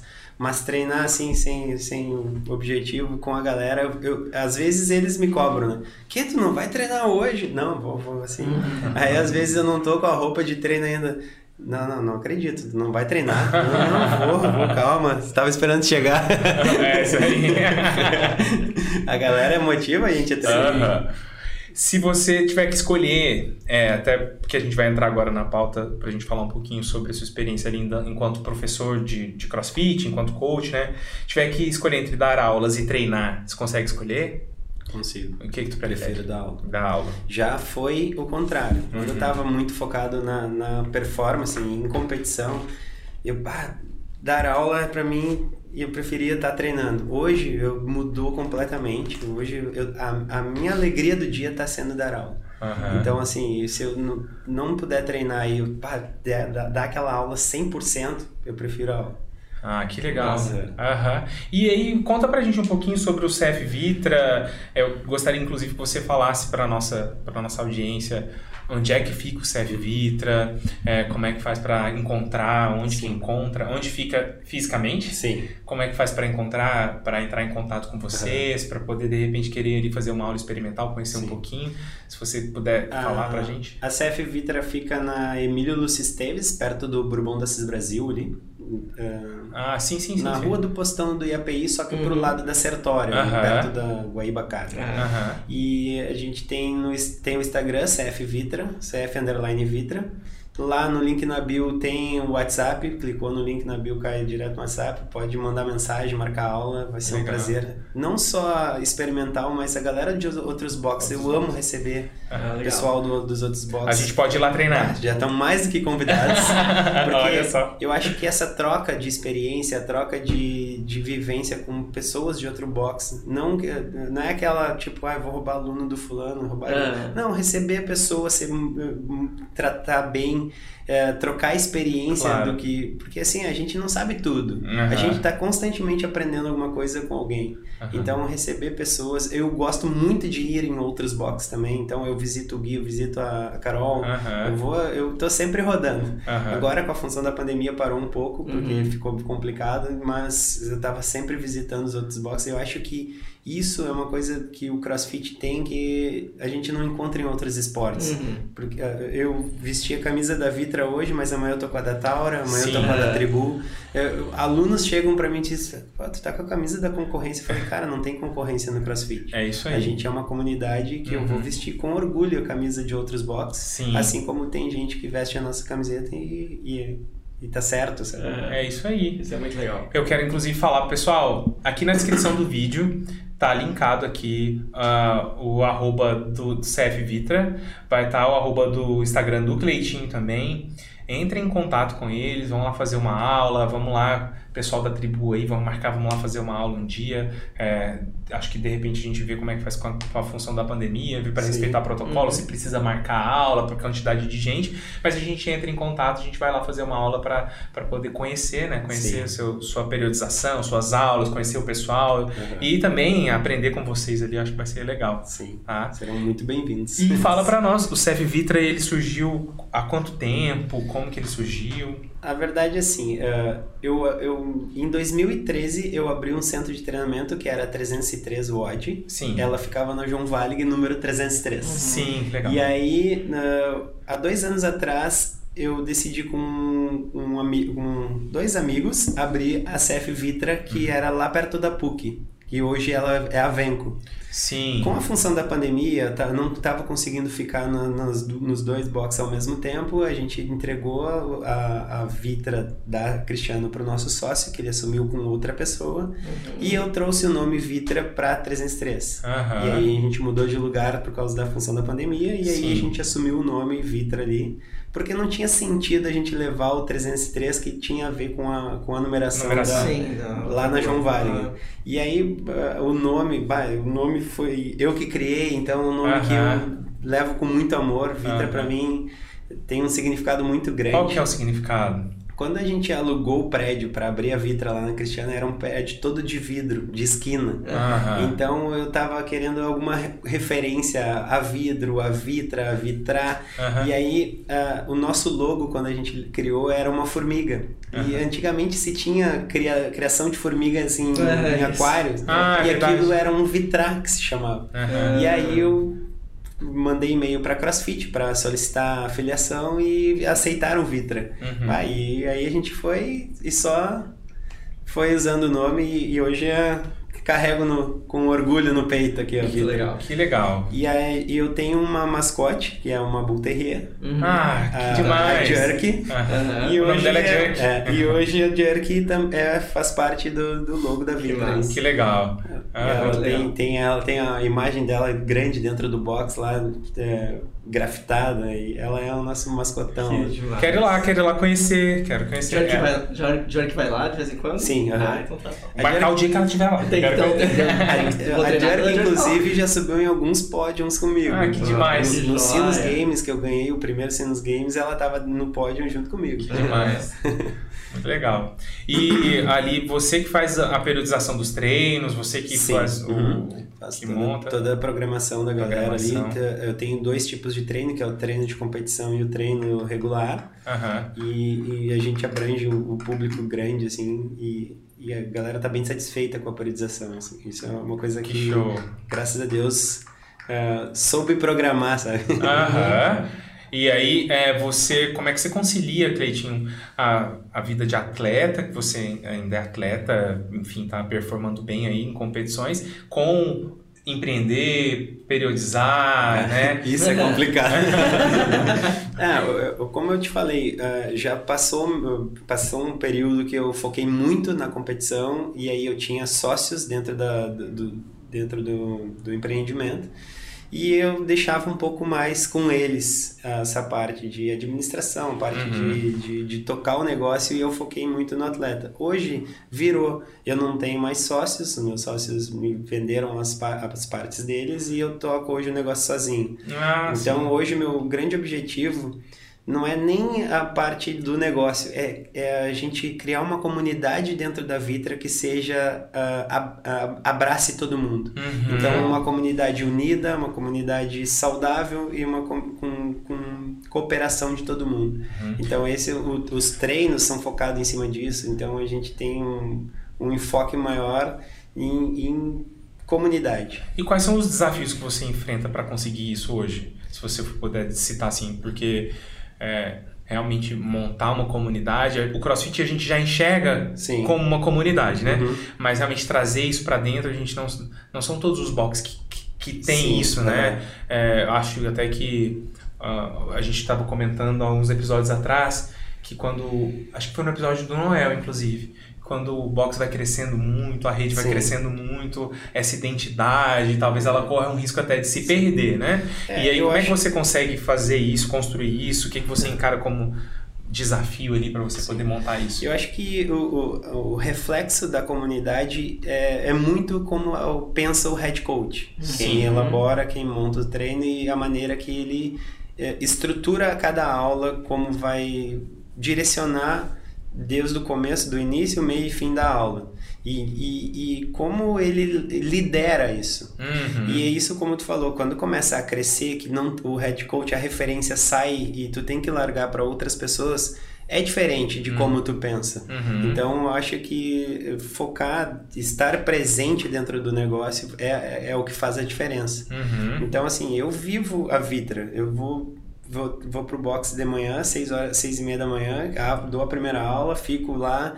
Independente se esteja um outro coach dando aula, tô presente dentro do negócio para ver acontecer. Aham. E constantemente estudando, né? Buscando Sim. referências, buscando metodologias diferentes e, e aplicando, vendo o que dá certo, o que não dá certo. Aham. E, e eu acho que é isso. E, e o, o- a maneira de pensar do líder é o que vai refletir na Sim. comunidade.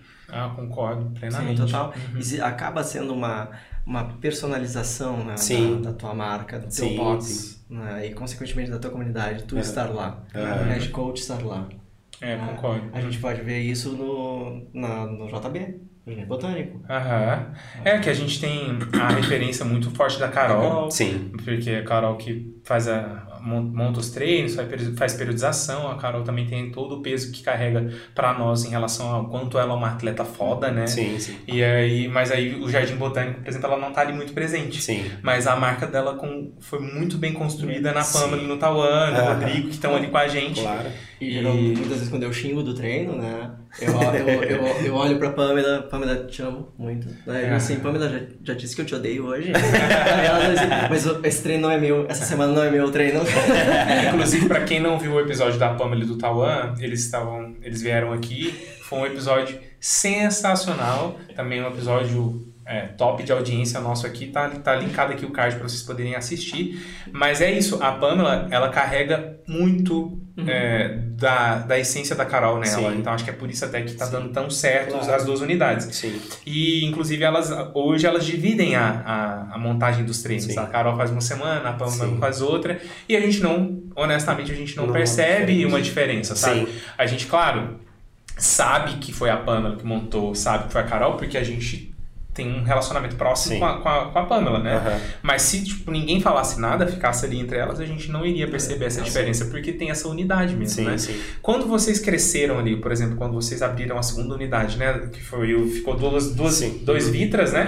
Uhum. Então, você sentiu essa, essa dificuldade, sim. assim, de periodização, de trazer essa, essa identidade para o outro? É, quando a gente abriu a a, a Vitra, uhum, a, a gente abriu num lugar que, é, é, que a comunidade não conhecia o esporte. Uhum. Então era uma comunidade que estava se iniciando, então eram uhum. pessoas sem experiência, já diferente da 303 que já tinha uhum. seus sete anos. Sim. Então uh, a periodização não podia ser a mesma. Claro que podia ah, ser parecida, mas não uhum. podia ser a mesma porque o nível de alunos era completamente diferente. Ah, faz sentido. Então, uh, foi se construindo uma comunidade diferente, mas com a referência do head coach a mesma, assim. Entendi. Então foi legal, foi por isso. Então comecei a trazer de novo a base lá de baixo, a construção, para ir construindo uma outra comunidade. Uhum.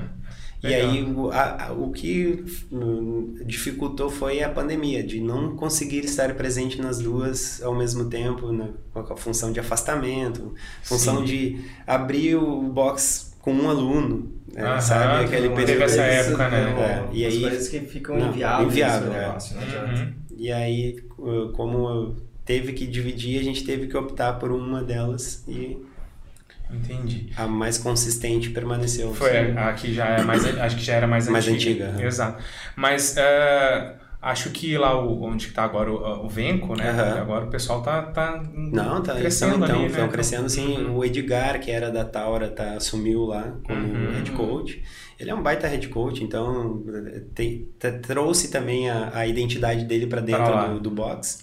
Legal. E é isso, é, é, é, o que eu digo, o head coach é a referência do sim. box, é ele que vai fazer e, independente de, de qual seja o head coach, mas a maneira que ele pensa, a comunidade vai pensar igual. Sim. E vai agir igual também. Então, se tu vê um head coach que a, o foco dele é a competição, é, é, é, é a performance, a comunidade vai ser competitiva, uhum. vai, vai pensar em performance.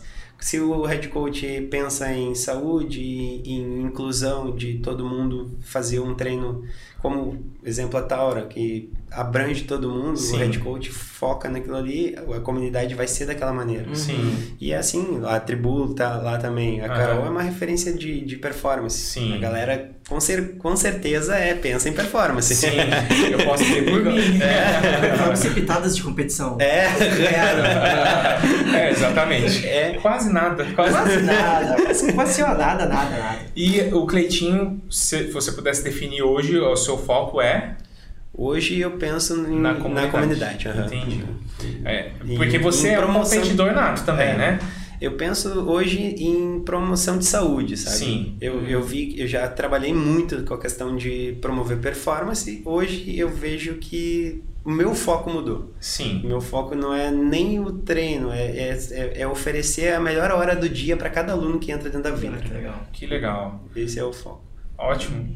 E qual que é o seu sonho, Cleitinho, hoje, se você pudesse assim definir enquanto atleta é, e enquanto empreendedor, eu entendi que trazer essa questão da comunidade para dentro ali do seu do, do, do, box, eu imagino que talvez tu tenha também a pretensão de crescer ou Sim. não, crescer no sentido de abrir outras Sim. ou crescer ali dentro. Que, quais são seus planos, seus, obje seus objetivos? Ah, eu vou te dizer que uh, na questão uh, atleta eu realizei um grande sonho ter ganho o TCB. Acho que foi uh, o auge da minha performance. Assim. parabéns, cara. Porque eu, eu, eu entrei na, na, na seletiva do TCB, eu nunca tinha participado do TCB.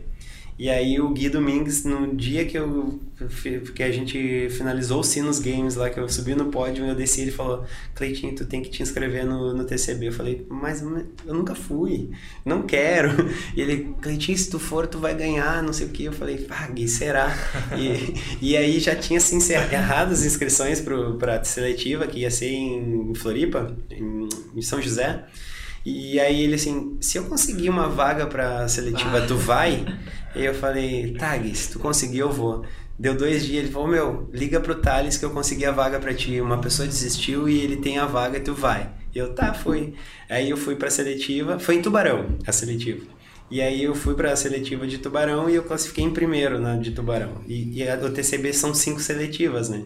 E aí os 12 melhores das cinco seletivas vão pro presencial. Aham. E eu classifiquei em quarto do Brasil. Olha só. E aí fui, fui pro presencial. E eu tava, eu tava inscrito para um curso de levantamento olímpico, um, uma, uma imersão da Ogre, que ia ser em, Lá em Goiânia? em Goiânia. Aham. E aí, assim, era primeiro, 2, 3 e 4 de setembro. E aí eu classifiquei pro TCB e a data do TCB, primeiro, 2, 3, 4 de setembro. E eu não podia ir pra... Meu Deus. Aí eu tinha que escolher, mas qual que eu vou? E eu já tinha pago, né? É, qual que eu vou, qual que eu vou? Daí eu, tá, vou ir pro TCB. E aí acabou dando bom lá. Que bom que foi. Aham. E aí, pá, foi uma realização assim que não tem, não tem preço. Acho Entendi. que como atleta foi o auge, eu não, não pretendo mais além do que aquilo. Sim. Claro que vou participar, mas participar de sangue doce, como a gente fala. Tá assim. certo, Porque eu, eu gosto da competição, mas é, ali eu acho que foi o auge. E hoje, como empreendedor, eu acho que eu estou realizando um sonho que é construir essa comunidade mais fortalecida, mais unida, mais família. é, e eu acho que eu estou no caminho certo. Que E legal. O ano passado eu fui pai, então Ah, que legal. na questão da família também, assim, eu acho que eu só tenho a agradecer a Deus por tudo Sim. que aconteceu, sabe? Sim. A gente passou por um período difícil que a gente foi essa pandemia, mas eh, olhando por, por- por- pelo lado positivo, foram só realizações boas para mim, então não tenho nada para reclamar, só agradecer a Deus, sim. Que bom. Parabéns. Parabéns. Que legal, fico feliz. E assim, é muito bom poder te conhecer mais, saber mesmo dessa de todo esse é, essa dedicação que você tem ali com a sua comunidade, com o pessoal da, da Vitra, que na verdade é a nossa comunidade, Sim, né? Tudo sim. que você produz ali, Aham. é, tudo que a Carol produz, reflete na comunidade do CrossFit como um todo, né? Sim, sim. E assim, a gente já eu já te- torci por ti no TCB for All aqui sem nem te conhecer, a gente nem, mas eu tava ali, bora Cleitinho, bora Sim, Cleitinho, porque é. eu tava, a gente tava vendo a Carol, Aham. e a gente tava te vendo ali, todo mundo torcendo, porque a gente tem essa, essa vontade de ver os nossos aqui Aham. indo, né? Os nossos Sim. crescendo. E assim, eu tenho muita dessa veia competitiva também, né? Então eu fico, pá, tem que ir, vai lá, vai dar, vai dar bom, vai dar bom.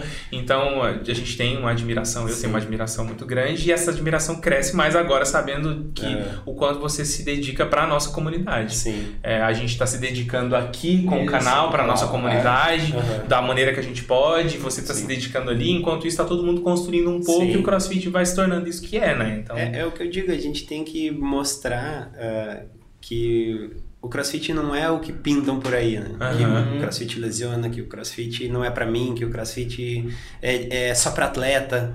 E, e isso é uma das coisas que eu tento também introduzir na comunidade, que o crossfit é pra todos. Todo Aham. mundo tem a capacidade. sim. Todo mundo é um atleta. Todo mundo que pratica um esporte é um atleta. Não Sim. é um competidor, Ah, mas é um é. atleta. Sim. É, eu costumo falar que eu sou praticante de crossfit É. porque eu tenho um pouco de vergonha de dizer que eu sou atleta. Vou falar assim, atleta, olha aqui quem é atleta aqui. Não, é, tem pessoas que focam na competição, mas todo mundo que Mas- tem a prática de um esporte é um, é um Um atleta. atleta. é um Então, conceito interessante. é, Aham. Não deixa de ser, né? Sim, então assim, todo mundo tem a capacidade. Eu tenho alunos de 70 anos, eu tenho alunos de 19, de 14, de Uhum. 11, Uhum. e eles fazem exatamente o mesmo treino, não colocam a mesma sobrecarga, não, Uhum. não, não tem a performance no mesmo tempo, mas todo mundo consegue fazer uma aula na mesma intensidade dentro de uma turma. Uhum. E isso é o legal que o CrossFit permite, sabe? Uhum. Então, assim, uma turma é, totalmente diferente um do outro, mas todo mundo tendo no final lá a sua mesma performance dentro da capacidade de cada um. Guardando sua própria, É. né, seu limite máximo, seu próprio limite, Sim. fazendo suas adequações, suas adaptações. Exatamente. Ótimo. É. Eu queria partir pro nosso quiz. Bora! Eu queria fazer o quiz já com ele aqui Manda. pra gente Ai, poder. ai. É, esse não, aqui. o quiz é tranquilo. É- Não, não, é o quiz Não, tu mesmo. quer, tu quer, ah, tu quer Eu pular? quero ir Tu direto quer pro no quiz, né? Eu quero ir direto pro quiz. tá. Não, é sabe por que, que é? Porque assim, ó, preparei esse aqui e eu vou pegar pesado contigo. Porque sabe por quê? Porque ele é elite nível nacional. Então vamos ver como é que vai Vamos ser. ver se ele é vamos ver como é que ele, se ele é elite vamos. mesmo do CrossFit É, aqui. Agora CrossCast, ó. Aqui é que a gente quebra, né? Então, Como é que vai funcionar, tá? Tá. São 20 perguntas que eu vou te fazer. Uhum. Algumas delas de múltipla escolha, Aham. outras não é de múltipla escolha. Você vai ter que dizer o que que você sabe da resposta, Tá. ok? Beleza. Cada pergunta vale 5 pontos se você acertar. Se você errar, você perde esses 5 pontos. Tá. Então, no total de 100 pontos. E aí, no final, a gente calcula e vê se você é scale, amador ou RX. Tá. Ok? São perguntas de conhecimento geral a respeito do CrossFit. E algumas delas nem são... É, são perguntas. Ó. Você faz ring muscle up? Sim. Já ganhou 5 pontos aí de bandeira, tá vendo? Tá vendo que é fácil? Eu só fico com medo do nosso não sei quiz. por quê. É, também não sei por quê. quê. Ó, quem foi a maior campeã do CrossFit Games Elite? Aí tem as opções. Tia Clara. Precisou das minhas opções, cara. Olha as opções. Catherine Davis Daughter, Tia Claire Toomey, Annie Torres Daughter ou a Samantha Briggs? Tia Clara. Tia Tia Clara. Claire. ok, acertou. Ah, quais, ah, qual ano o Rich e o Fraser ganharam seu primeiro Games, respectivamente? Tem as opções. É, em 2012 e 2016, letra A. tá? Letra B, 2011 e 2015. Letra C, 2013 e 2017. E letra D, 2011 e 2016. Letra A. 2012 e 2016. Tá errado? Ah. Foi 2011 e 2016. Porque em 2011, Aham. o Rich. 2012, 2013, 2014. É. 2015, quem? Foi o, o Smith. Ben Smith, Ben exatamente. E aí 2016, 17, É. 18, 19 e 20, o Matt Fraser. É. Então essa aqui tô, errou por uma. Por uma. tá. Quais os movimentos e quantidade de repetições do Hero Benchmark, o Randy? Randy. É, Randy. Esse eu não conheço. Não conhece? Não vou nem esse aqui, chutar. Esse aqui a gente fez ele no Randy. na época do Rafa Merck. Aham, a gente É? fez, é. Eles são 75 Power Snatches. É, time cap para Elite é abaixo de 4 minutos. A carga é 30, 35 quilos. para Legal, legal Ah, pra botar segunda-feira pra galera. galera, Esse- se esse- prepara segunda-feira. Esse é o time cap para Elite, Elite, né? É, aham. Tá. Qual foi o primeiro atleta brasileiro a ir para os games na categoria Elite? Então vamos lá. As Do opções. Nem precisa das opções. Ah, Gui Vai chegar Malheiros, no- Anderou Primo ou Pablo Chalfun? Pablo Chalfon. Pablo Chalfun, ok. Você faz handstand walk? Sim. Sim, ok, então. É, Quais os movimentos e quantidade de repetições do Atalanta? Agora tá recente. É. Esse não tem opções, tá? É um 1600 de corrida, Uhum. 100 handstand push-up, Uhum. 200 pistol, Uhum. 300 chest to bar e 1600 de corrida. Tudo isso com. Colete. Exato. Muito bem, parabéns. Tá. Vamos lá, tá indo bem, hein? Só, só pra te dar um spoiler. Pode errar 4 pra ser RX. Se tu errar 5 já é amador, tá? Tu errou duas. Tá. Em que ano que nasceu o CrossFit? As opções. 1999, 2000, 2001 ou 2002? 2000. Exatamente. Ah, Tá demais, hein? tá, ó, então... Acho que vamos confirmar o primeiro. Hã? Vamos confirmar o primeiro, que vai confirmar dentro da sua Vai, vamos ver se vai vir primeiro RX por aí. tá. Qual o número. Ó, isso aqui era difícil. De box afiliados da CrossFit no Brasil. Essa atualização foi em janeiro. Eu vou dar as opções, tá? Ah, tá. ah, tá. Entre 500 e 700, letra A. Uhum. Entre 700 e 900, letra B. entre 900 e 1100, letra C, ou mais de 1100, letra D? Entre. Letra D. Mais de 1100? Aham. Não, é entre 900 e 1100. É a letra C. Essa é difícil. Ah, eu botei umas difíceis. tá, olha só. É, a CrossFit, antes da, de, de junho de 2020, ali, em junho de 2020, tinha 1.043 boxes afiliados Uhum. aqui no Brasil. Aí, em 18 de janeiro, caiu 15% Uhum. do, dos boxes afiliados, caiu para 909. Por função da pandemia, daquelas Sim. declarações do Greg, enfim, várias Sim. questões, Aham. então caiu aí. É isso. Quem criou a marca CrossFit? Já. Tá. É, Greg Glassman. É. Eu nem vou dar as opções, mas fala aí pra quem tá ouvindo. Greg Glassman. Acertou. Então tá, ok. Mais uma aqui pra você. Essa, tem, acho, essa eu acho que tu vai saber. Quais os movimentos e quantidades de repetições do benchmark Cindy? 5 pull-up, 10 push-ups, 15 squat, um rap de 20 minutos. Exatamente. Aí, ó, até o tempo ele falou, só, só precisava das quantidades dos movimentos e quantidade de repetições. É isso aí, certinho. É, esse, esse eu já fiz algumas vezes. Muito bem. Qual ano foi feito o primeiro CrossFit Games? 2001, 2003, 2005 ou 2007? 2007. Boa, mais uma pra ti. Muito bem, gente. Essa aqui eu Lá só fui sítio. saber. É lá no rancho. Eu só fui saber porque eu fiz a pesquisa, porque eu não sabia. Ah, não, eu aprendi aqui. Tá aprendendo aqui, né, Gui? De nada. pra vocês também da audiência que estão aprendendo, de nada, tá? Quais, ó? Esse aqui é muito fácil. Os movimentos. O. O Lelê e o. Itaqui erraram. Olha só. Quais os movimentos e quantidade de repetições do benchmark DT? DT. O DT é muito fácil. 12, 9, 6. 12, 9, 6 de 12 quê? deadlift, 6 hang power clean e 9 hang power clean e 6 jerk. Isso, exatamente. É, são 5 rounds. 5 Do resto do DT, Carga vocês- 155. 70 quilos. Exatamente. o tempo bom pra elite é, fazer abaixo de 5 minutos. Tá? É.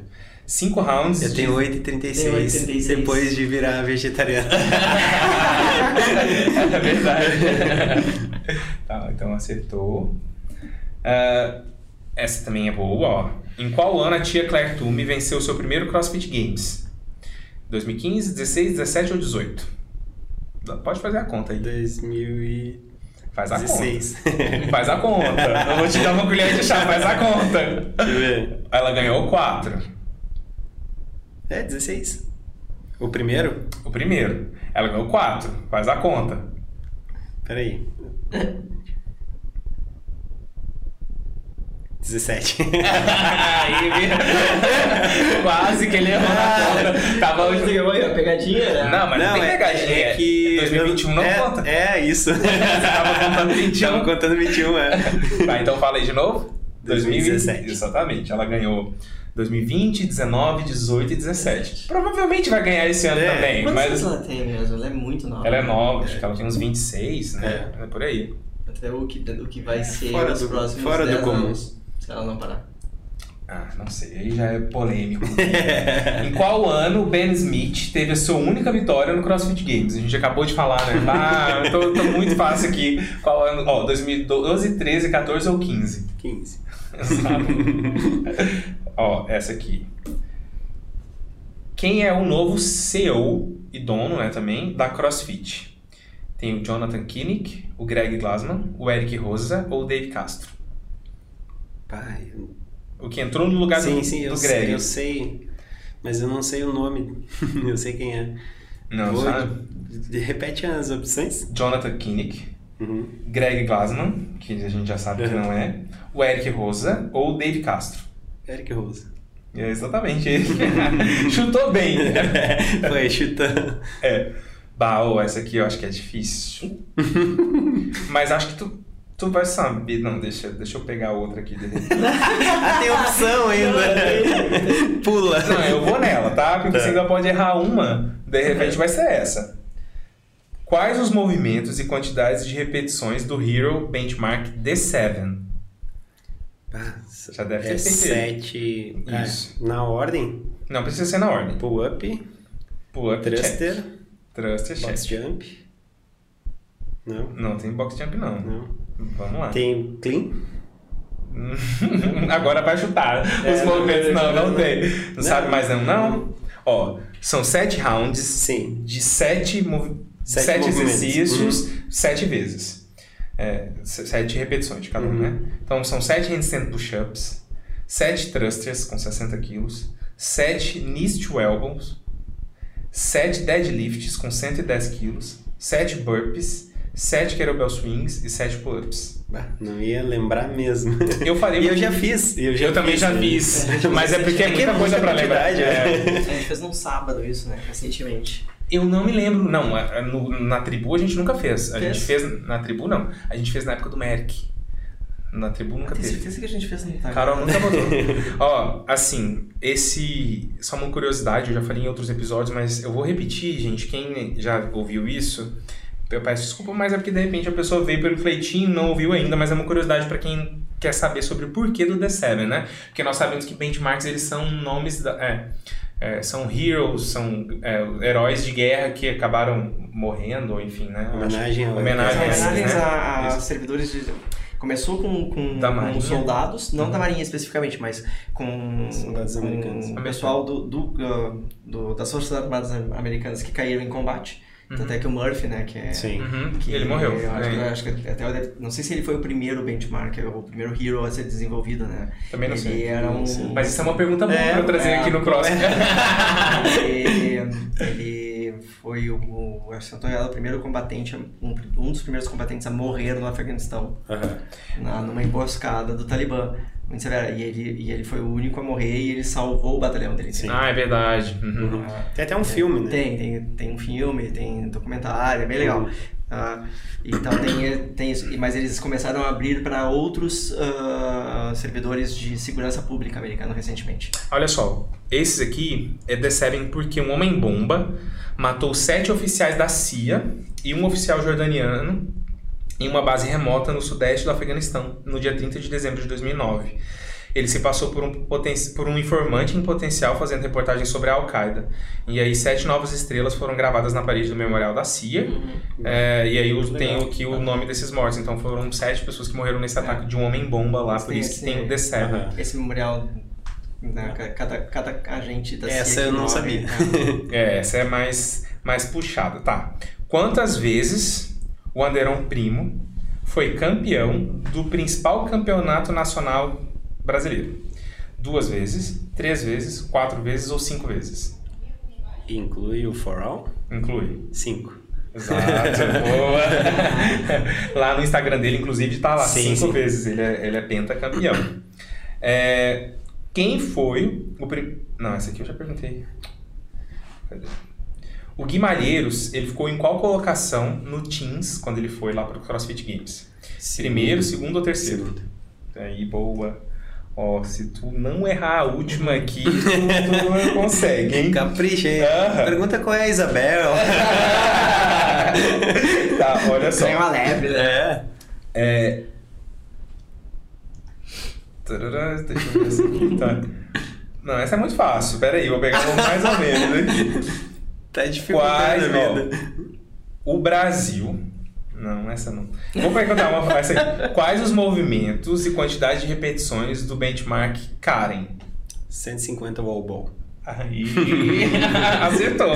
Temos aqui então quatro erros. Ó. Um, dois, três, quatro. Vamos dizer que eu puxei seu saco aqui, tá? Porque eu escolhi as perguntas. Então, eu só quero dar um recado. O podcast é nosso, o canal é nosso. Eu tinha opções pra escolher, eu escolhi, gente. Simples. É simples assim. E assim, ó, pra você ser RX, você tem que acertar, é fazer de 80 a 100 pontos. Então, Uhum. scale de 0 a 45, intermediário de 50 a 75 e RX de 80 a 100, você fez 80 pontos. Então, parabéns, você é o nosso primeiro RX aqui do Crosscast, do Crosscast Quiz. Então, parabéns, tá? E é isso o nosso quiz aqui. Agora eu tenho algumas perguntinhas e considerações aqui finais pra fazer. Não sei se tem alguma pergunta. Não, eu só queria voltar quando eu comentei da, da, da, da, da idade da, da tia.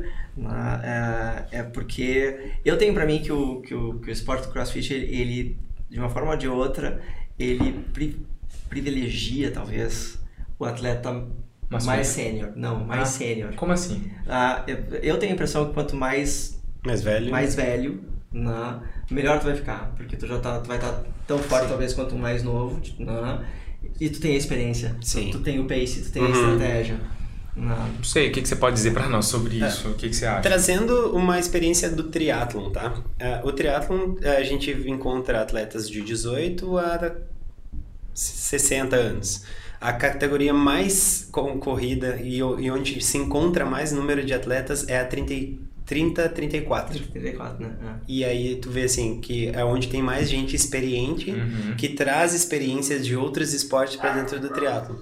Eu acho que no CrossFit é a mesma coisa. Na, na categoria 35, 39, ela é muito dura. Ah, sim. Então, assim, e tu vê assim que a galera veio dos 18, vem competindo, e quando entra na, na 35, 39 ali, que é a- eu acho que é a primeira categoria Master, Aham. e é onde mais tu vê a galera experiente. Tanto é que agora o Éder, o Éder Costas cla- Sim. classificou, já tá no, no Games, Uhum. na 35, 39. Ah, e, sim. E, é, e é uma categoria bem dura, se assim. classificou então agora pra. Sim, Ah, aham. que demais. E, e eu acho que, claro, não pensando na- na- no padrão de performance da, de, de Tia Claire e de Matt Fraser, mas pensando num geral, num contexto geral, assim, eu acho que é, é essa a idade é, chave, assim, para competição. Sim, né? né? Que traz a experiência, traz o know-how de outros esportes. O Anderon é um exemplo, né? Ele traz experiências de outros esportes e eu acho que ele deve estar beirando os 30, 30, Uhum. 30 e poucos anos. né?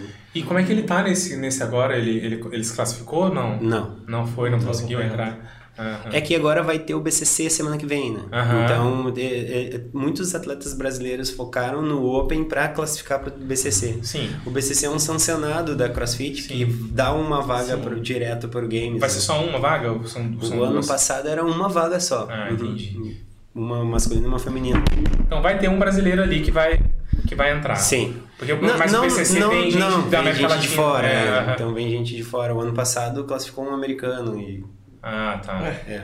Eu não sei se, se agora vai poder vir gente de- sem ser da América daqui, da, da América A gente Latina. tava falando isso com Acho o que Pedro- não vai Pedro poder. Quadrilha, da... É, é porque eu Do acho que norte. esse ano parece que eles estão restringindo a- as regionais. regiões, É, eu aham. acho que é. Eu não sei como é que vai ser. Tomara que, que vá um brasileiro, né? Pra gente Sim, poder sim. acompanhar ele ali. vida. A gente gosta de torcer, Claro, né? Ah, sim. E assim, já tem o Éder ali pra gente torcer então Ah, também. Uhum. Aí eu acho que é melhor ser regionalizado. Uhum. Hum? É melhor ser regionalizado. Claro. Tu consegue Pra ter ter mais... oportunidade pra opções, isso né? aqui. É. Claro, e tu enrique- de novo, é aquilo que tu tava falando, tu acaba enriquecendo o evento. Sim. Hum. Né? Se tu pega e tu faz um evento que acaba sendo só o, o, o americano que domina o esporte, que tá Uhum. criado, lá tem muito mais cancha do que, Sim. do que a gente, que graça que tem. Mas é assim, ó, até essa nova estratégia que eu vi que parece que vai ser assim, é legal porque os caras que, os elites lá ficavam viajando o mundo fazendo, Sim. tentando uma vaga nos em sancionados, né? É. né? Uhum.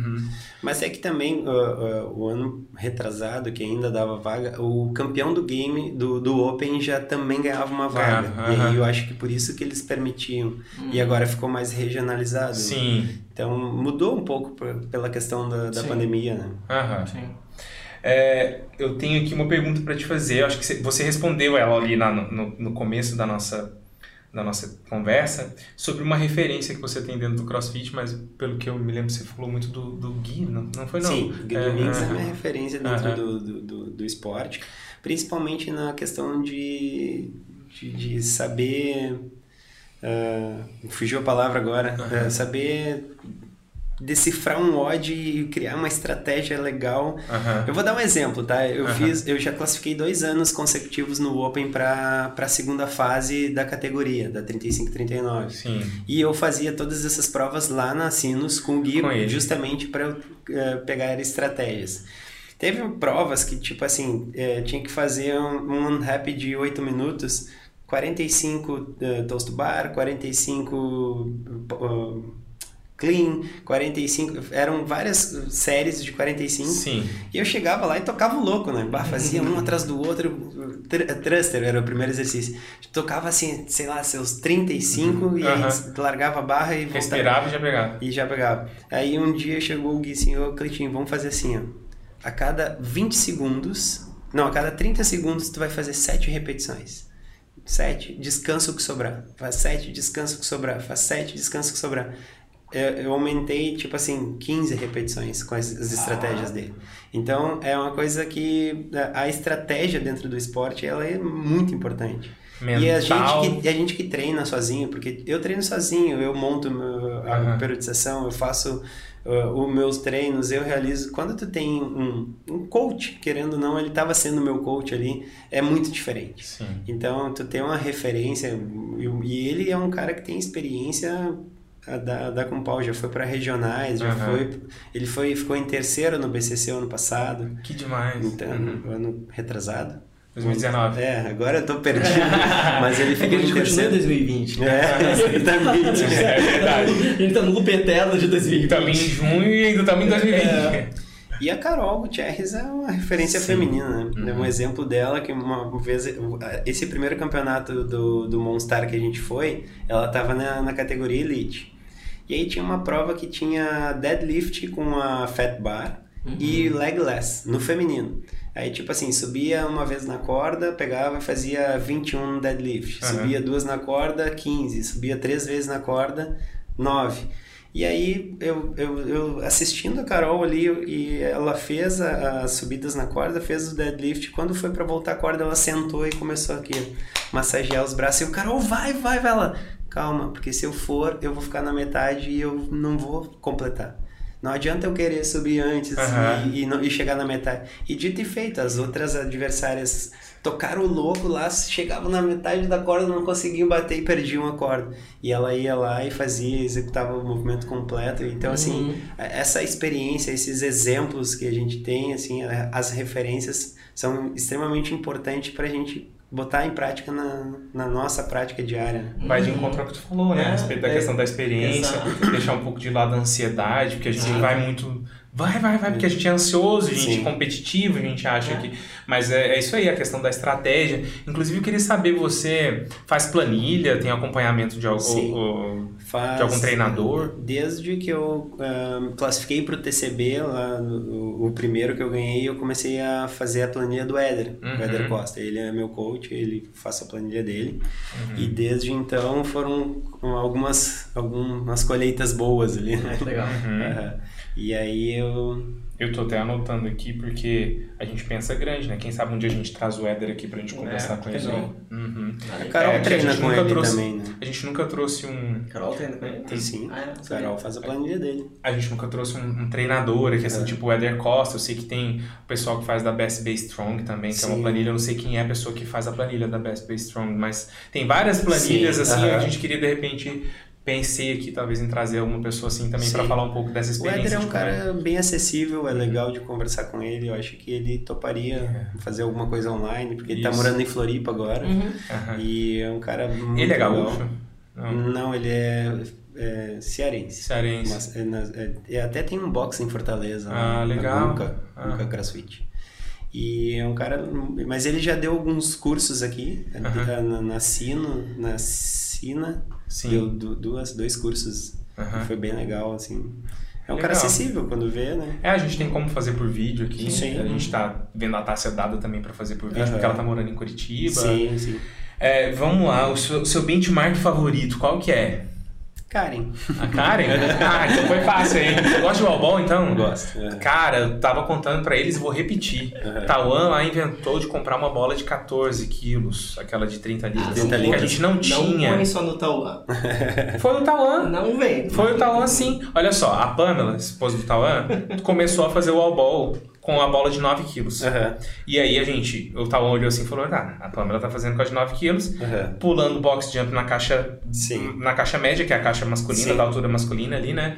E aí agora o Ta- o Taiwan falou, não, vamos comprar uma bola de 14, porque tá feio pra nós deixar. Eu falei, ah, que isso é machismo, inclusive. Aí, agora toda vez que tem box jump é caixa alta e a gente enfiou essa bola de 14 quilos ali e foi a pior.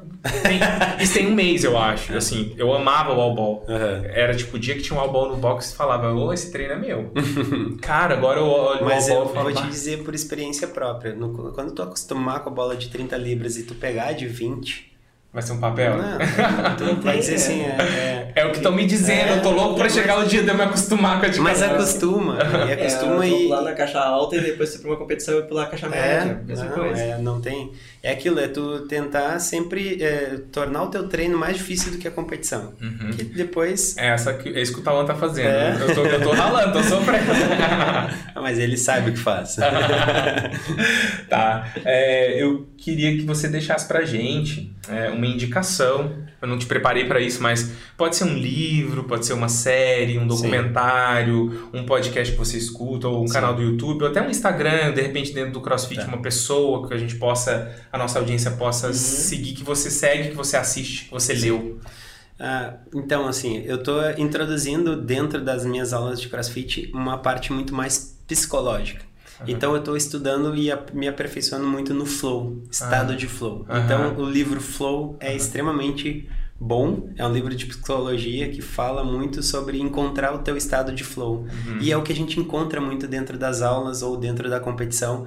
O meu maior estado de flow foi quando eu subi no pódio e levantei o, o, o o troféu do TCB. Eu tava extremamente extenuado, cansado, músculo todo dolorido, o corpo todo no, no auge da performance. Só que aquele foi o meu melhor momento. Ali eu encontrei o meu flow. Então, Aham. o estado de flow, que quem conseguir entender Aham. o que, que é, eu recomendo que leiam a respeito, que Legal. vai mudar muito a concepção de, de treino, de, de, de vida. Aham. É, é muito legal. O Gui, ele, ele, ele fala bastante sobre esse flow, né? Também tem um podcast que você escuta do flow, não tem? Não, mas é diferente. É diferente. É diferente. Aham. O, o Flow Podcast que eu escuto e é o que é onde eu bebi para construir, né? O, Aham. o, o Crosscast On, o Sharkcast, que é o, um podcast sobre mergulho e tubarões que, que eu transmito e o que tem no meu copo. Ele, na verdade, é flow porque ele é uma conversa solta. Ah, entendi. É. Uma- Flow uma é, é fluidez. fluidez. Sim. É, tu Isso. flui. Então, assim, é justamente isso. A gente pode encontrar um do estado de flow trabalhando. O Isso. que a gente está vivendo agora aqui? Não Vocês não estão pensando em boletos, vocês não estão pensando em É. problemas, não estão pensando se tá, o trânsito está trancado. A gente está vivendo esse momento e está sendo o melhor momento para nós agora. Isso é o nosso estado de flow. Demais. A gente pode encontrar isso, eh, sei lá, um médico quando faz a melhor cirurgia dele, ele não Uhum. pensa no, no resto, é só aquele momento. Uhum. Então isso é legal. Ótimo. E eu acho que eu, eu quero, eu- o que eu tô tentando trazer é isso para cada aula que e cada experiência que os meus alunos estão tendo dentro da Vitra, eles têm a viver aquele momento. Interessante. Então é não, isso. não, sabia- não tinha ouvido falar desse livro, vou ir atrás dele. Então vai ficar aqui, pessoal, na, nossa, na descrição do vídeo aqui no YouTube, lá no, no Spotify também, nas plataformas de áudio, o livro Flow, como indicação do, do Cleitinho, e também aquele Dieta dos Gladiadores que a gente tinha falado Sim. do documentário do Netflix. É, tem alguma outra pergunta que tu queira fazer? Eu fiquei curioso, porque eles te perguntaram qual, foi um movimento que tu, que tu tenha, assim, que tenha te marcado, que tu tenha levado algum tempo para desbloquear, assim. Ah, o, o Ring Muscle Up foi um movimento que eu, eu, eu tive bastante facilidade de aprender, mas eu só fui entender ele quando eu fiz o, o Level 1 da CrossFit. Aham. Então, assim, é, parecia uma coisa tão simples. Ah, é só subir na argola. Aí, quando eu fui lá e a gente aprendeu o falso grip, trazer a argola no peito, desenhar o peitoral e entrar, ali foi uma virada de chave, assim, que aí, pô, era, era isso. Porque eu tinha força, eu fazia, praticava já musculação, já estava fazendo o treinamento funcional há um tempo, só que não entendia como é que eu passava para cima da argola, sabe? Aham. E aí entender aquilo foi uma virada de chave e foi, foi, foi bem legal, assim, foi uma descoberta, assim. Você Sim. faz os seus rings todos na false grip? Não, quando, só quando era street. Só quando era street, Não, mas ah, tá. eu entendi o Ah, ring tá. muscle up, mesmo com keeping, depois de entender o, Entendi. o. É o que aconteceu comigo. É. Eu fazia tudo na false grip. Hoje foi. Hoje não, esses dias que eu fiz, foi a primeira vez que eu consegui fazer Sim. o. Aqui com a mão normal, aqui, sei lá, nessa pegada normal, que eu, eu consegui emendar dois. Sim. Fazendo com keep. Com keep. Mas eu comecei também fazendo na false grip aqui. Mas sabe que isso é uma das coisas que a própria CrossFit indica, a gente ensinar os alunos primeiro as, as, os exercícios na força, Aham. os strict. Então, Aham. a HSPU ele é muito mais seguro tu ensinar o aluno a fazer na força do que fazer o keeping, Aham. que vai gerar um- um- uma instabilidade na articulação. Uhum. Uhum. Exemplo, pull-up. Pull-up aprender, tu conseguir te tracionar e passar o queixo é muito mais seguro no strict, na Uhum. força, do que tu já botar balanço que, um ombro. Aham. para uma articulação que ela não está preparada para aquilo. Sim. Então eu acho que esse processo a gente inverte aqui, a gente já quer sair fazendo os movimentos completos e, e, e por isso que acontece algumas lesões. Lesões. Né? Hum. Uhum. Faz todo sentido. Sim. Todo sentido mesmo. E o false grip é, um, é é uma pegada diferente. Sim. Porque a gente não vem da ginástica. Sim. Tu tá sempre habituado a fazer uma pegada normal. Aham. É. Né? E aí, daqui a pouco, tu tem que quebrar o punho quase que 90 graus e manter ele quebrado com o teu peso. É. Sim. Que é muito mais difícil. Tem que ter Aham. muita força de, É. de antebraço, na real, né? E, pra não e- soltar e sabe o que acontece quando a gente começa a fortalecer o antebraço? Para de abrir a mão. Capaz. Sim.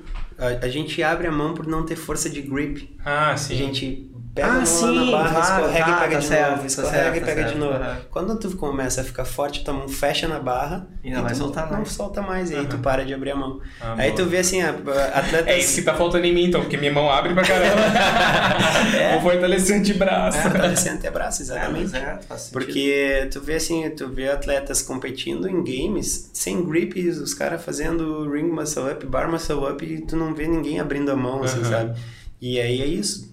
É, Hum. Tem um, um grip forte, não pre- preserva, né? Preserva. É. Vários aprendizados, gente. Várias aulas, de nada audiência, de nada, Mas Guilherme. essa é a ideia. Obrigado, obrigado, obrigado, Cleitinho. Quero te agradecer do fundo do coração mais uma vez por ter participado, por ter aceitado o convite. Eu falei pro, pro Gui e eu vou te dizer: se tu assistiu o primeiro episódio lá com a Carol, que o Gui deixou o card mais cedo. A gente, desde o primeiro, falava, vamos trazer o Cleitinho aqui, a gente quer trazer o Rafa Merck também, que tem Sim. uma, uma história do Sim. crossfit aqui no estado, a gente Aham. quer trazer pessoas que Trazer o Rafa, coisa nenhuma, nós vamos visitar o Rafa.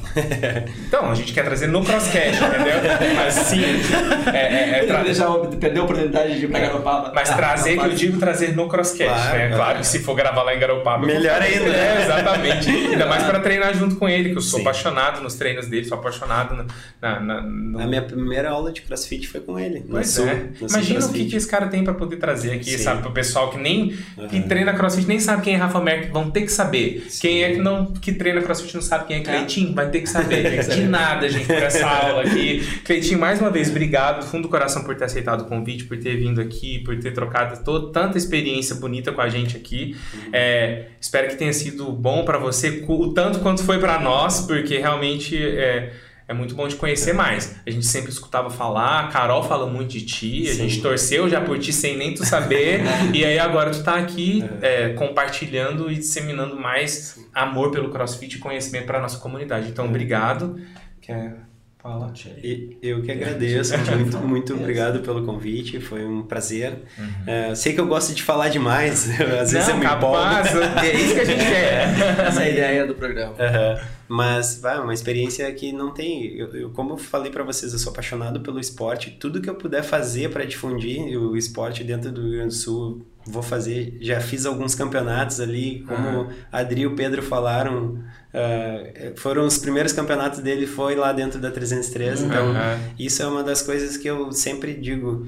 Quanto mais box estiver abrindo, melhor é. A gente Sim. tem um- uma quantidade gigante de pessoas que estão lá no, no sedentarismo, estão lá assistindo TV no, no sofá sem, sem uma prática esportiva. E quanto mais gente souber do crossfit, quanto mais gente eh, se interessar, melhor é para todo mundo. Uhum. E eu digo, no CrossFit a gente não tem concorrente, a gente tem aliados. É, a Taura é meu, são os nossos amigos, a Tribuna, nossos amigos, o, o Gui lá com a, com a Sinos. Uhum. Quanto mais a, a comunidade se unir, melhor é. Concordo plenamente, é isso e aí. isso vai fazer com que o esporte cresça. Perfeito. De Obrigado. bola. Muito obrigado pelo convite Nada. e Cada- volto sempre que a me convidarem. Vai voltar. Você pode deixar agendado, vai voltar. Vai voltar.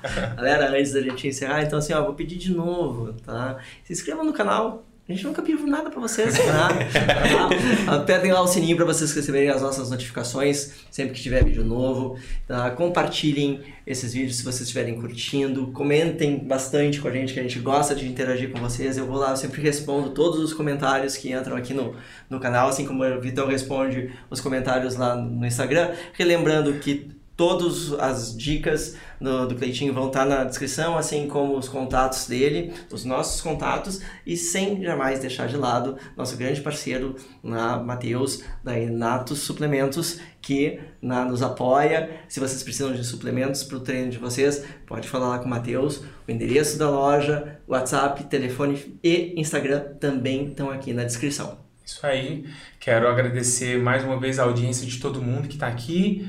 É, Matheus também da Inatus, gratidão, gratidão. A gente já se conhece já tem um tempo. Então, gente, eu suplemento com ele. É, eu não tô grandão ainda, mas vou ficar. Não, não tá, não, não, tá grandão. Não, Deus grego, não tá grandão. Mas, mas agora eu vou ficar com a Inatus aqui junto com a gente, agora a gente vai ficar grande. Obrigado, Matheus, por estar junto com a gente. Posso fazer uma pergunta? Claro. O peso do Clean? 7,35. E não tá grandão. e não tá grandão. Nada, nada, nada. Ah, é isso aí. Mas o Matheus tem, tem grande parte disso aí me ajudando com o suplemento. Então, suplementem com ele, entrem em contato com o Matheus. Ele é um grande parceiro nosso, parceiro da tribu, parceiro aqui do Crosscast. Então, entrem em contato com ele para vocês verem lá, fazer um, um, uma comparação aí dos preços. São os melhores preços que vocês vão encontrar de suplementação. Então, é, entre em contato com ele. Obrigado mais uma vez pela audiência. É, quero reforçar também para quem quiser ainda fazer parceria com a gente, nós estamos abertos a novos parceiros. É, existe a possibilidade de entrar aqui dentro do nosso. É, como é o nome disso aqui? Cenário. me, me, esqueci. Do nosso, do nosso, cenário, aqui na nossa ah, TV. o nome, o nome disso aqui é sem TV. As caixas. Ó, aqui na TV dá para aparecer vocês aqui, o logo de vocês, a marca de vocês, enfim, entrem em contato com a gente. Arroba, é, crossquestion.gmail.com, nosso e-mail, DM no Instagram ou o telefone tá lá no nosso Instagram isso, também, o telefone liga, do Gui. Liga pra mim que eu não morto. É isso aí. Muito obrigado e até o próximo episódio. É isso aí. Valeu, Valeu tchau, tchau, até, até mais. mais. Temos.